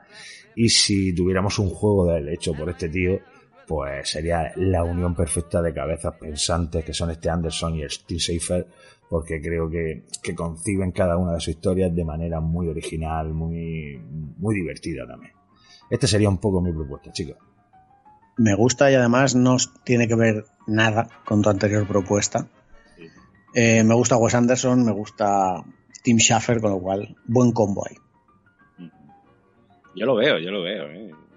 Yo, eh, Wes Anderson, la verdad es que no, no he seguido mucho sus pelis, pero sí conozco las películas, no sé de todas las que me hablas. Y, y yo creo que la mezcla que has hecho de desarrollador y director, yo creo que puede encajar perfectamente. Bueno, pues esta, esta es mi segunda propuesta. Vamos con tu segunda propuesta, Juanvi, y a ver qué tal, que esta también le tengo yo muchas ganas. Me la comentaste un poquito por encima. Vale, eh, o sea, a ver, a ver, que luego lo, lo está pensando y digo, está pensando un montón de cosas, pero, pero yo qué sé, por ejemplo, antes de decir la que voy a decir, eh, ¿por qué no se ha hecho todavía un juego de Star Wars táctico? Rollo mm, eh. Rebel Assault o algo así. ¿Sabes? Que tuvo un XCON, pero de, de Star Wars. Yo no entiendo por qué eso no se ha hecho eso todavía. que lo hicieran la gente esta que hace los XCON. Pero que ahora se van a poner a hacer uno de Marvel, me parece, ¿no? Un juego con Spider-Man y con... Que yo no lo veo eso tanto como para un juego táctico, como sí vería muchísimo mejor un juego de Star Wars. O sea que, no sé, ahí veo que también hay para hacer, para hacer algo en rollo táctico. Bueno, pero me voy a centrar, a ver. Eh, voy a hacer un poco de trampa, ¿vale? No está basado en ninguna película este segundo pro- proyecto, pero sí tiene que ver mucho con el mundo del cine. Yo no sé si vosotros conocéis un juego que ya tiene unos años, que es del 2005, 2000, 2001, ¿vale? Es de Lionhead Studios y que encabeza del extinto, ¿no? Porque ya este, este estudio ya, ya no existe. De Peter eh, Molineux. O Molinete, ¿no? Que le llamaba Peter Molinete. Y, y era un juego que se llamaba The Movies. Un, un juego de gestión de un estudio de cine en el que tú pues empezabas en, en los años eh, de cine mudo, ibas avanzando, era un poco un theme park, ¿no? Era como un theme park, tú montabas el estudio y competías con otros estudios de cine. Ibas eh, contratando actores, contratando guionistas, contratando, ibas haciendo películas y luego al final del año los presentabas a los Oscars, ¿no? Y podías, pues eso, aparte de lo que hicieras en taquilla, los premios que ganabas, ¿no? Y entonces, eh, mejor guion, mejor no sé qué. Y ibas a los Oscars y te los entregaban. Es un juego de su época y ya envejeció un pelín mal, pero, pero estaba súper entretenido. Yo este juego me viciaba horas y horas y horas y a mí me flipaba. Y podías contratar, pues eso, de- desde los actores y las estrellas, los de su caravana, le ibas comprando una caravana cada vez mejor, ¿no? Cada vez mejor y cada vez tenían eh, te pedían cosas más raras no porque claro eran estrellas de cine y tal. Luego de la gente que iba te hacían cola no en el estudio para contratarles. Y algunos que tú veías eh, los podías contratar como directores como, como o como barrendero del, del estudio o como jardinero ¿sabes? O sea, que podías- era un, un rollo theme park muy parecido. Vale pero una de las cosas que también estaba muy guapa de ese juego es que tú podías hacer películas, realmente. O sea, podías eh, pasar de eso y directamente decir, pues eh, la película se va a llamar así, asá, y pongo estos guionistas, estos dos actores, y, el, va a ir de esto, ¿no? Y entonces se creaban, tenías ahí los guionistas, y se creaba la película, los veías como los actores iban entrando en cada, en cada escenario que tú ibas montando. O sea, había un escenario para hacer eh, una parte de la película, otra. Entonces, eso estaba dentro como de tu estudio. Y eso estaba muy chulo, ¿no? Y los veías ahí. Se hacía así como, pues eso, como las películas de antes, ¿no? De Chaplin y de. Y eso lo ibas viendo. Y luego, según iban pasando los años, pues cada vez tenías más tecnología y podías poner cosas nuevas dentro del estudio. Y sí, sí, está, este- y sigue estando guay el juego, la verdad. Y, eso, y te presentabas a los Oscars, que no se llamaban los Oscars, eran los premios de cine o no sé qué, ¿no?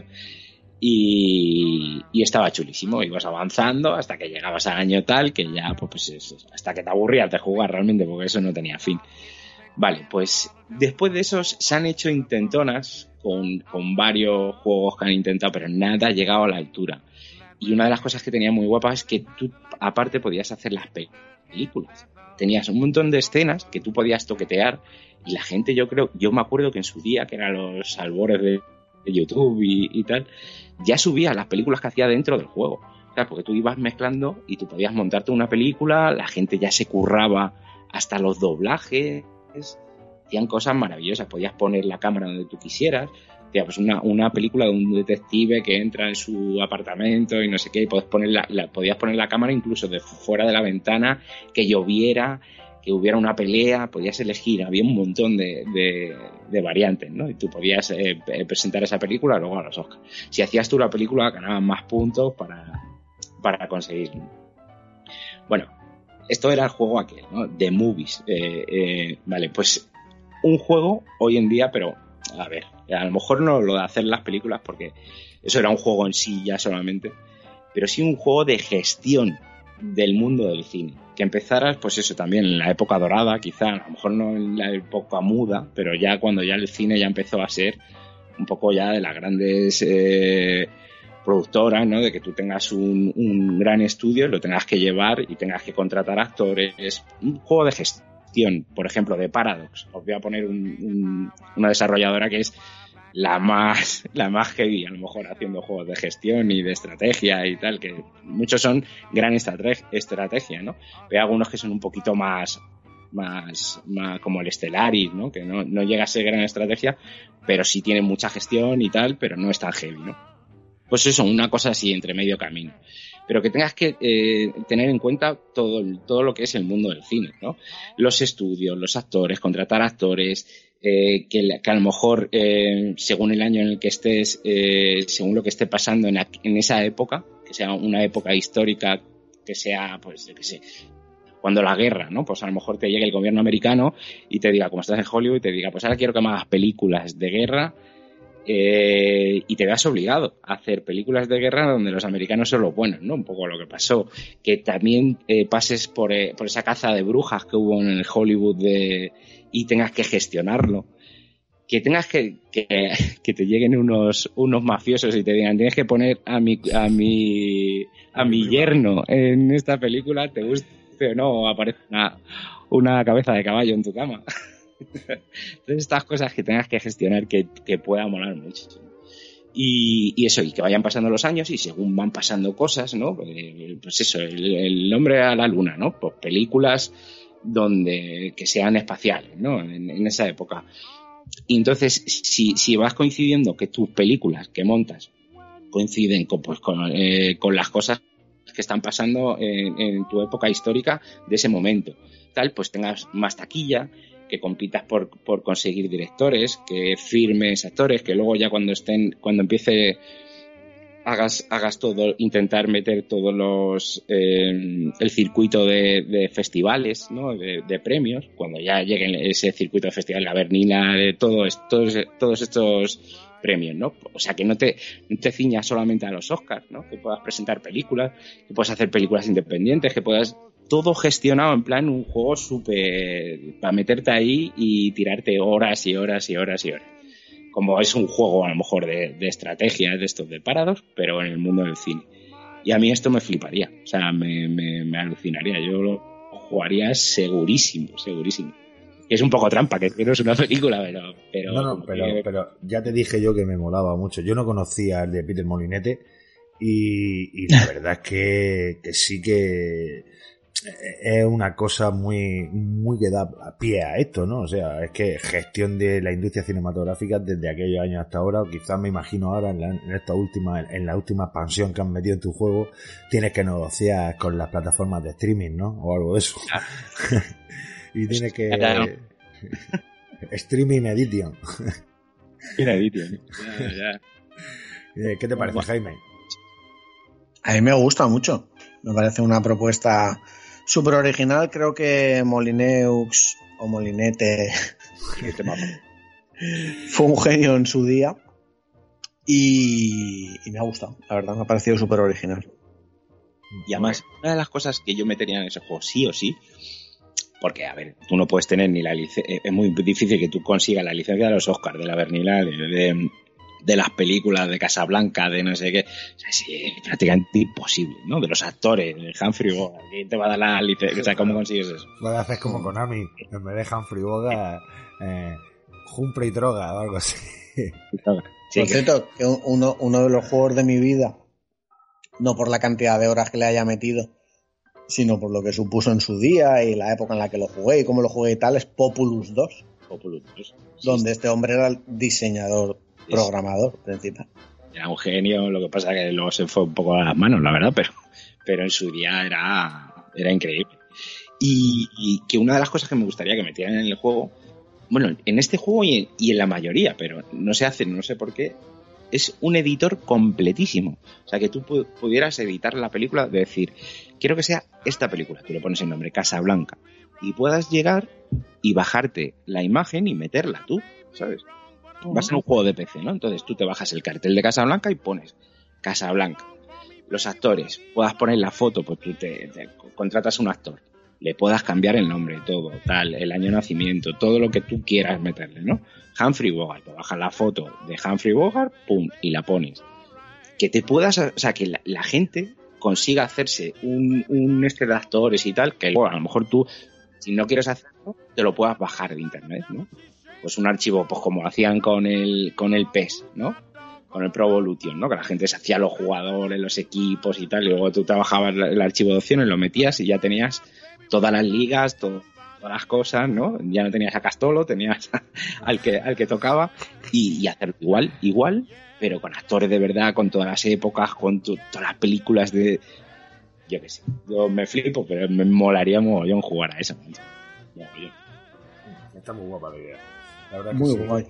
Y, y yo no soy de ese mercado de, de videojuegos, pero me consta que, que es un mercado bastante expandido, entonces que no haya ninguno hoy en día, pues me parece un nicho que, que Topal Production se va a aprovechar y, y va a sacar ahí el dinerico. Sí los hay, no los hay tan tan extensos ni tan, pero sí de hacerte un estudio y tal, sí hay cositas, pero nada, o sea, te metes en Steam, la mayoría están sin traducir, eh, tienen notas en plan casi todo negativo, nada, nada llega a la altura de lo que hizo Molinete hace 20 años, ¿sabes? o sea, que casi nada. vamos. Bueno, Jaime, ¿te arrancas tú con alguno que se te haya quedado por ahí en el tintero que tenía de segunda, digamos, de segunda opción? Sí, le- lo, lo había empezado a desarrollar esta tarde, lo que pasa es que al final se me quedó muy cortito y pensaba que era más interesante lo del laberinto, pero que era una propuesta que también me gustaba, que era sobre la peli El Cuervo de Alex Pollas, ¿no? Proyas, con R, ya sabéis, bueno, el director de, de, aparte del Cuervo, obviamente, de Yo Robot, Dioses de Egipto, en fin, Bueno, conocidillo. de, de- vamos a decir, de Dark City, que es la mejor que tiene. Dark City, Dark por City supuesto. tendría una- un buen juego también. ¿eh? Mm. Hola, a mí, a mí me gustó más el pero vamos, ¿Cómo que está? Dark, que Dark City es buena peli. Sí. No nos, Em, comamos, no nos comamos las proyas. Vamos, adelante. Eh, bueno, era antes, por cierto, que Alex Proyas también era director de videoclips musicales. Le dirigió ahí a Fleetwood Mac, a Mike Oldfield, creo, en fin. Bueno, pues a lo que voy. El Cuervo, que es un juego que creo que podría funcionar muy bien como un juego de acción puro y duro, tipo Sifu, ¿no? Un beat'em up en 3D. Y que además lo podría hacer también muy bien Slow Clap, ¿no? Que son los que han hecho Sifu. Pero con la diferencia de que aquí eh, sí habrá armas de fuego, no tendría sentido que no las hubiera, y de que podemos morir, eh, perdón, que no podemos morir ni envejecer, obviamente. Pero, pero, como sabéis, pues el cuervo tiene un punto débil. ¿Cuál es? El cuervo, o sea, el animal. El personaje tiene un punto débil que es su mascota, Córvida, ¿no? Que es la que tocó nuestra lápida y nos resucitó y que es la que nos acompaña. Así que, amigos, cuidadín con que alguna bala perdida no acabe con nuestro amigo emplumado al que pues vamos a tener que usar sí o sí. O sea, esto de tenerlo escondido pues no, no, no puede ser porque lo vamos a necesitar ahí para que nos levante si nos disparan eh, o si nos disparan o nos clavan un cuchillo en el cuello, lo que sea. Y también lo vamos a tener que usar para explorar eh, las diferentes áreas y salas antes de entrar y acabar con todos eh, para que nos hagamos nuestra estrategia óptima. ¿Vale? Porque aquí lo que he querido es darle un pequeño toque, o sea que al final que no sea una skin de Sifu con el cuervo, ¿no? Sino que sea un poquito más distinto, ¿no? Entonces le he dado ese componente, si quieres, eh, Hotline Miami, ¿no? En el que aquí la mecánica principal, aparte de matar todos los enemigos y al correspondiente capo o lugarteniente, pues será la de planificar los asaltos eh, para hacerlo sin que nos maten, entre comillas, y en ese tiempo eh, no maten a nuestro cuervo. O sea, nosotros podemos ser derribados por una bala y tal, pero que, al- que el cuervo nos pueda levantar sin morir el cuervo y tal. Con lo cual, si lo matan al cuervo, ya la próxima vez que nos disparen ya morimos. Y ahí nos toca resucitar y no, no empezar desde el último sitio donde hemos guardado y tal. Así que vos sabéis que hay que jugar un poco con todos estos factores. ¿Somos inmortales? Sí, pero no somos dioses. Si nos pegan un tiro nos caemos al suelo, para levantarnos tiene que estar el cuervo presente, eh, si matan al cuervo ya no somos inmortales, con lo cual nos matarían, eh, y para que todo esto salga bien, pues eh, nuestras matanzas hay que planificarlas. ¿Cómo? Repito, volar al cuervo por, conducto, por una ventanita, por lo que sea, que mire el ambiente, nos traslada la información a nosotros y entonces ya entramos nosotros ahí en plan Hotline Miami. Cuchillo a este, tiro al otro, me voy por debajo de la mesa, le pego, tal, y así procurar que no nos maten ni que disparen al cuervo ni tal. Y luego, pues, por supuesto, cada vez que terminemos una fase, pues nos aparecerá un recuerdo de nuestra vida pasada. Y por supuesto, pues en un juego de este tipo, de esta ambientación, pues tiene que haber una intro bien contundente, ¿no? Sobre nuestra muerte, resurrección, la noche del diablo, la venganza que vamos a llevar a cabo. Y todo esto acompañado, como no podía ser de otra forma, por música de la época, ¿no? El grunchisme. O sea, Stone Temple Pilots, Nirvana, Rage Against the Machine, Pearl Jam, Alice in Chains, pues todas estas cosas de principios de los 90. Oye, como, como un doble A podría funcionar, ¿no? Un juego de estos que no es una superproducción, pero que te dicen que tal equipo, tal estudio indie te saca un jueguecito del cuervo y tal, y dices tú, oye, pues Ole. Muy bien, tío. La verdad es que sí. Yo eso lo jugaba, vamos, sin, sin duda. ¿no? El pro- un juego, un juego- Además, yo, yo pon- pondría eso en la nota de, de prensa. Mezcla elementos de Sifu y Hotline Miami. Y tú dices, coño, dos juegos que me flipan. Sí. Y la, propia esencia del cuervo, ¿no? También es un personaje que yo creo que hoy en día triunfaría en cualquiera de sus facetas. No sé, al menos a mí me parece muy interesante. Sí que es verdad que luego las pelis se desmadraron, pero la primera está muy bien. Y una película muy a recuperar por la gente que no la haya visto y un juego a jugar en cuanto reserva de maná INC lo, lo edite y lo saque al mercado. La peli, la peli, la verdad es que da cosica verla, sabiendo lo que le pasó a, a este. Eh, porque además es que lo ves tan bien. O sea, tiene un- un- una actuación física tan buena que dices tú, hostia, podría haber sido una estrella a lo mejor. Brandon Lee, qué bueno. Pobrecito. Oh. Eh, qué mala suerte, macho. O sea, Brandon Lee en esta peli está espléndido. de- ya digo, de las expresiones, que la actuación física, ¿no? Está, está fantástico el tío. Era un poco el Joker antes del Joker, ¿sabes? Totalmente, totalmente. El Joker de, de, de este, de Heath Ledger. Sí, sí, sí. Qué pena, pues eso, hubo mala suerte, ¿no? Se dice que, que se quedó una bala, ¿no? Dentro de, Sí. de una de las armas, ¿no? Y en un Y- tiroteo ese de la mesa, creo que es. Lo mismo, lo mismo que ha pasado ahora con Alec Baldwin, que han Sí, disparado sí. a una directora de no sé qué. Sí. Bueno, de, de fotografía. Sí, pero que, que es lo mismo. Tiroteo, alguien ha metido ahí una bala de verdad y mira.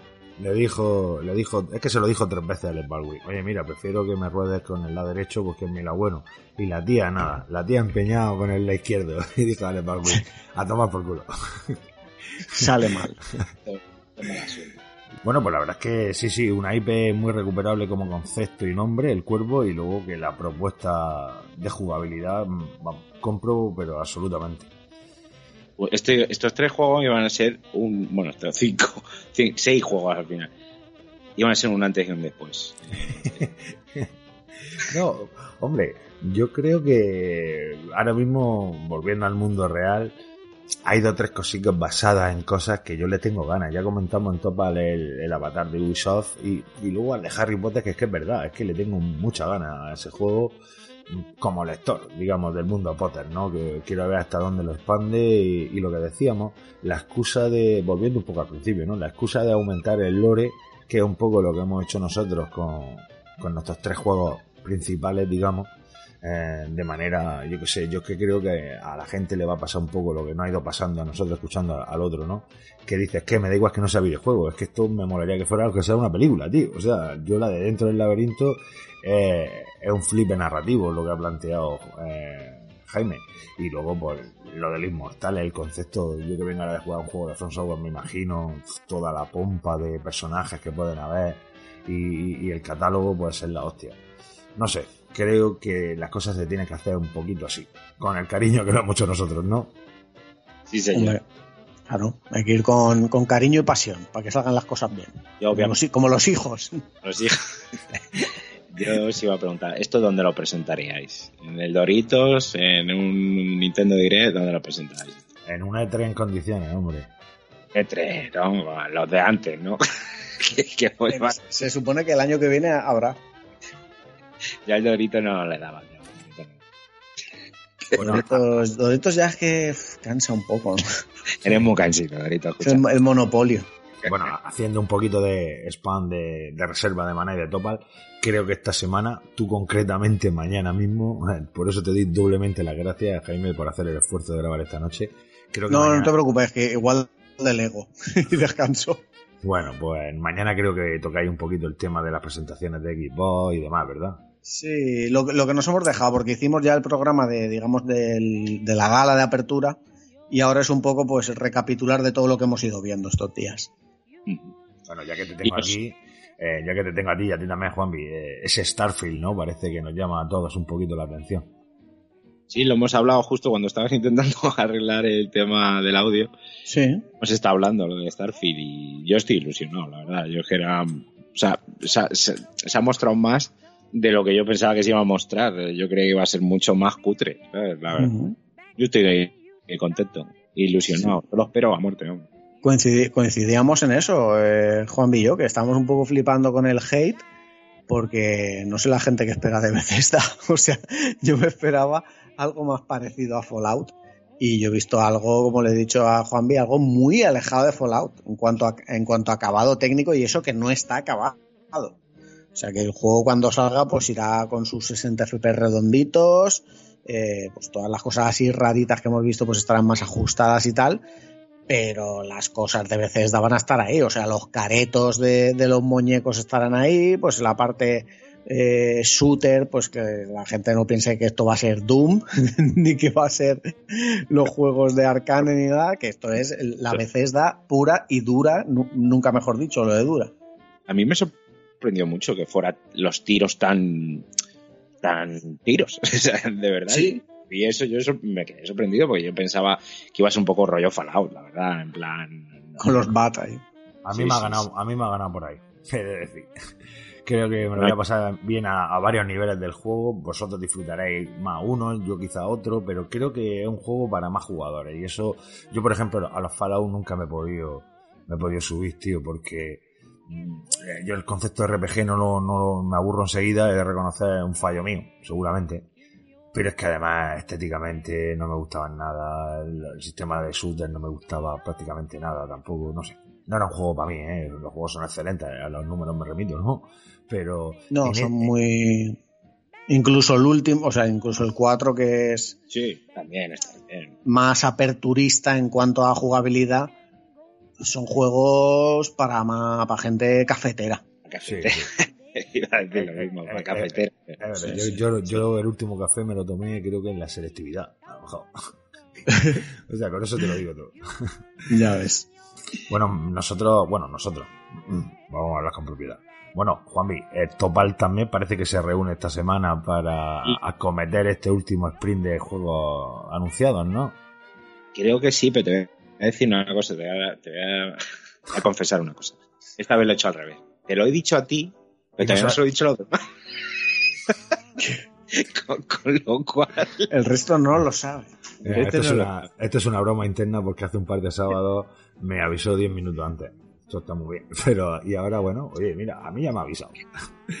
A mí ya me ha avisado. me ha dicho que no puede, con lo cual, a ver cómo está la cosa. Si no lo dejamos para el No, siguiente dejamos, fin de dejamos semana, ya para- cerramos temporada y todo. O sea que. Sí. Pero vamos, hay que hacerlo, hay que hacerlo. Lo que pasa es que, como este E3, eh, esto está siendo tan raro, ¿no? Lo están alargando tanto en el tiempo.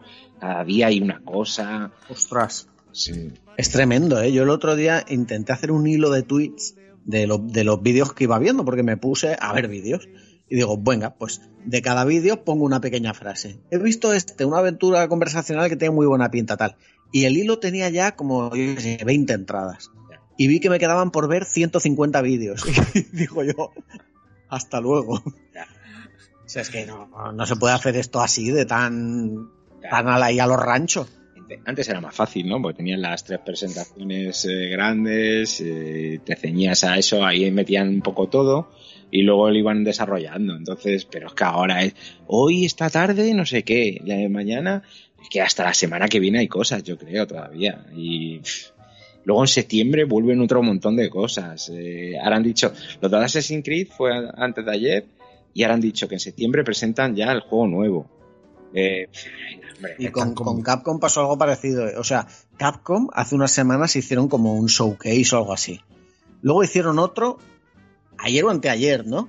Y en ese, en esa presentación te emplazan al día no sé qué, no me acuerdo qué día era, para ver lo del décimo aniversario de Dragon's Dogma. Y todos, pero hijo de puta, si vas a sacar algo nuevo de Dragon's Dogma, dilo ahora, no nos digas. Y nos vemos en 10 días para comentar esto. En fin, Están convirtiendo, estirar el chicle. Todos estos periodistas que se quejaban del E3, ahora se están acordando. Pues ya ves. Yo creo que están convirtiendo las conferencias y estas galas, eh, porque son más galas que conferencias, las están convirtiendo en amistosos de la selección. ¿eh? Esto eh, nos baja un poco la libido, la libido de El- gamer. Un amistoso total, total. Encima la, la, la, la supuesta sorpresa que era el remake de, de remake remaster de, de Last of Us ya se había filtrado y era como aunque si te digo la verdad menos mal que se filtró ¿eh? si, si no se llega a filtrar y ese era lo top o sea Eso te iba a decir, que, que aunque hubiera sido sorpresa, nos hubiéramos quedado así un poco de. Eh, vale. Porque habría sido peor porque yo creo que, que lo ves eh, te traen aquí a a, a, Troy Baker. a Troy Baker, al Drumman, a tal, dices, hostia, que van a presentar algo gordo. Y te dicen un remaster y dices, venga, vete a cagar. ¿Sabes? Como ya lo sabías, no te enfadaste tanto, ¿sabes? Era como, bueno, sí, lo del remaster y ya está. Ahora está el debate, ¿no? Que si es innecesario, tal. Hombre, yo estas cosas, eh, o sea, yo prefiero que hagan juego, ¿no? Es, es- Joder, yo. está claro. Pero que también hay que pensar que hay gente que está entrando en los videojuegos ahora, ¿sabes? O que tienen edad de jugar ese juego ahora. Pues a lo mejor prefieren jugarlo en su, en su Series X, su Play 5, su no sé qué. Sí, lo, lo que pasa es que con este juego concreto, o sea, yo no yo estoy a favor de remakes y remasters y tal. Muy bien. Pero, pero lo que, porque es sobre todo eso, para preservación de la obra y para que, que, que- que lo toquen todas las generaciones. Pero es que este en concreto está tan vigente. Claro. Es que hace ocho años tenemos el remaster que, que se ve cojonudo hoy en una Play 4 y en una Play 5. Sí, sí, sí. Entonces, luego, luego dicen, no, pero el Demon Souls remake que era de 2009 y tal. Y yo, ya, tío, pero el Demon Souls es un caso muy particular, que no jugó casi nadie, que vendió poquísimo y que ahora Miyazaki y From Software están eh, en la cima y, y viene a cuento traer este juego de Sí, nuevo. sí. Ah, sí, evidentemente. Muchísimo. Claro. Esto es reserva Pero de bueno. topal. Esto es reserva de enfada topal. esas cosas. ¿A qué te se para un tío? Nada, nada, nada. Es que me, me, me, me, me pierdo en, vuestro, en vuestras ensoñaciones. Me gustan mucho, me gusta mucho. Como decía, esto es reserva de Topal. Creo que voy a llamar así el programa con vuestro permiso. Porque la verdad es que da gusto oír hablar. Y bueno, estamos, estaba comentando un poquito lo que viene. Eh, yo recomiendo a todo el mundo, por supuesto, como siempre hago aquí con todos los invitados, los programas que ya tienen en cartelera, nunca mejor dicho, digamos, en las estanterías, en este caso en las estanterías de, de las tiendas de videojuegos. Y, bueno, lo último sí que me ha gustado mucho hasta el punto de tener de nuevo en la mesilla ese Malware Zombie. eh, de reserva de maná, aunque creo que lo último pendiente lo tengo en la pistachería y, y, y, bueno, recomendar a todo el mundo todos los episodios de reserva de maná. Eh, esa reserva de cómics que también me parece muy chulica, a lo que nos gustan los TVO, es muy de agradecer. Eh, Juanmi, eh, Jaime, no sabes si te lo había dicho alguna vez por privado, pero que esto... No, nunca, nunca habíamos hablado, porque también como es, es un poco un spin-off en plan para ir sacando reseñas que nos mandan y tal, para, no- para no hacerlas todas escritas. Pero sí que sé que hay gente que le mola, que Sí, hostia, sí, bueno, ya. se apuntan títulos, tal. A mí me mola mucho, tengo varios podcasts de cabecera, bueno, que también es, es de, de recibo, algunos son amigos como Tertulia de TVO, otros son más conocidos como es La Hora de las Tortas y Sala de Peligro, pero que todos lo hacen, todos lo hacen muy muy bien. Y bueno, y de Topal, pues hasta un servidor está por ahí en el último programa, creo, si no se ha sacado nada desde entonces, que fue esa reunión ah, vespertina que tuvimos ese sábado recién levantado yo, donde hablamos de un montonazo de cosas, ¿no, Juanvi? Sí, y tú ya has estado esta temporada, tú ya eres fichaje estrella. Tú, vamos. Fichaje estrella, aún me está preguntando mi mujer, dice, oye, pero, pero lo de Juanvi de pagarte 100.000 euros de traspaso, ¿es verdad o es mentira o cuándo lo va a ingresar? Sí, dile que todavía no haga planes, que no mire mucho. que, Que no mira el Bizum. que no mire todavía de momento. Que... Bueno, para mí es un, un placeraco grabar en Topal y, que vengas tú aquí a estos micros y este año teneros, ya lo dije el año pasado, lo digo en serio, leche, que sois referencia. Comentábamos, arrancábamos el programa por aquel entonces diciendo que llevaba, creo que Jaime me comentó siete, yo le dije ocho, él me dijo siete, ocho años. Y bueno, y es que Topal ya lleva un puñado también. Entonces, esta referencia que tengo en vosotros, quiero que sepáis que es muy de verdad, muy real y que me encanta tenerlo aquí. Eh, para mí, de verdad que es una sensación como de un clickbait, ¿no? Decir, hostia, venga, cosita hecha. Grabar con estos Sí. dos, con estos dos tíos tan grandes. Cuando empecé yo la reserva en 2014, eh, ellos ya eran grandes. Para que veas si llevan tiempo. Pero no altos, ¿eh? No altos. Sí, la verdad Sí, Grandotes. Pues en, do- en 2011 empezamos. Sí, la verdad es que antes era más fácil también salir, sacar la cabeza. Yo creo que ahora mismo si sale, si ahora Topal saliera de, de nueva, no, vamos, no nos ha escuchado nadie. Lo que pasa es que antes era bastante facilillo. Estaba Arcadia, estaba Game Over y estaban cuatro más. Y Ahora la única forma de sacar cabeza ahora es publicar a diario. sí, publicar el diario y pagar, a lo mejor. Pagar, Twitch, Claro. etcétera. Sí, es muy complicado. Ahora Sí, la gente sí. que empieza lo tiene muchísimo más complicado que lo tuvimos nosotros en su día. Sí, Y nada, y déjate, déjate de ser zalamero y invítanos ya para la siguiente temporada. Tienes que darle una vuelta a ver qué hacemos. Y Madre qué, mía, te- esto te- tenemos, los- esto Yo tenemos soy que. Esto ya tiene que ser tradición. Cada año tenemos que juntarnos para hacer uno. Sí, Yo te lo he sí. dicho ya, eh, Javi. Videojuegos de películas de videojuegos. Sí, sí. Eso puede estar bien. Bueno, pero la verdad es que sí, el año que viene, a lo mejor vete tú a saber, a lo mejor yo creo que os traje el proceso para algo que era dos directores de videojuegos, pues venga, estos dos que son muy grandes.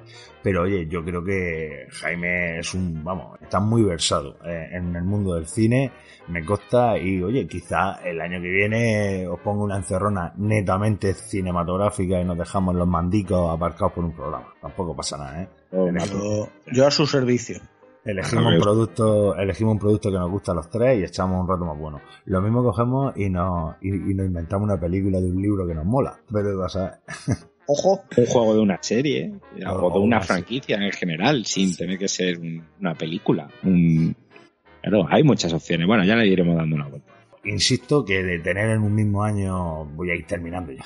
Mm, Queridos oyentes, que el programa la verdad es que se nos ha quedado, hemos contado un montón de cositas y se nos ha quedado extenso, pero merece la pena. Y voy a ir terminando.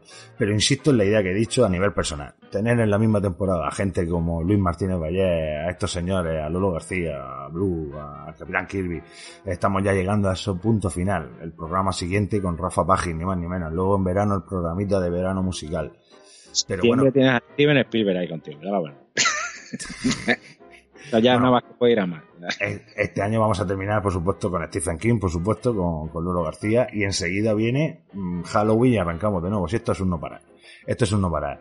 Hoy han estado, y agradezco de nuevo, aquí Jaime Snow, de Reserva de Maná. Muchísimas gracias, Jaime. al revés, gracias a ti por invitarme. Sabes que yo acudo a la llamada, si, si me lo permiten mis horarios. Y, y bueno, aquí hemos estado una vez más y disfrutando también de la compañía de Juanvi, que nos cuesta coincidir, pero oye, lo hemos vuelto a hacer. Y bueno, Juanvi de Topal Games y de Freakan Films. Eh, que bueno, Juanvi, creo que vamos a hacer algo que ya hicimos en el anterior programa que colaboramos. Mira, decías tú de los que arrancamos nuevos, aunque llevo ya años en estos con otro programa ya extinto incluso, extinto quería decir.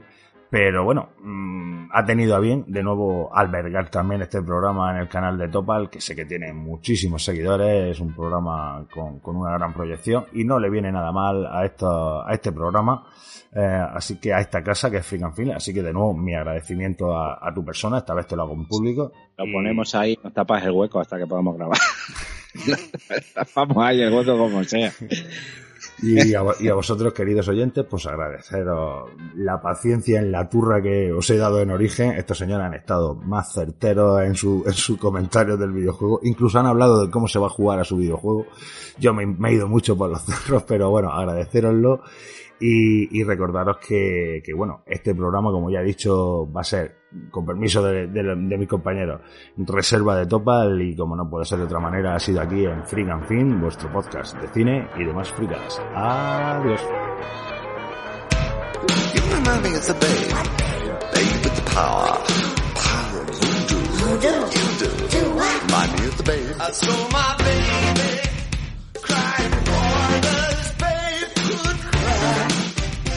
did I do?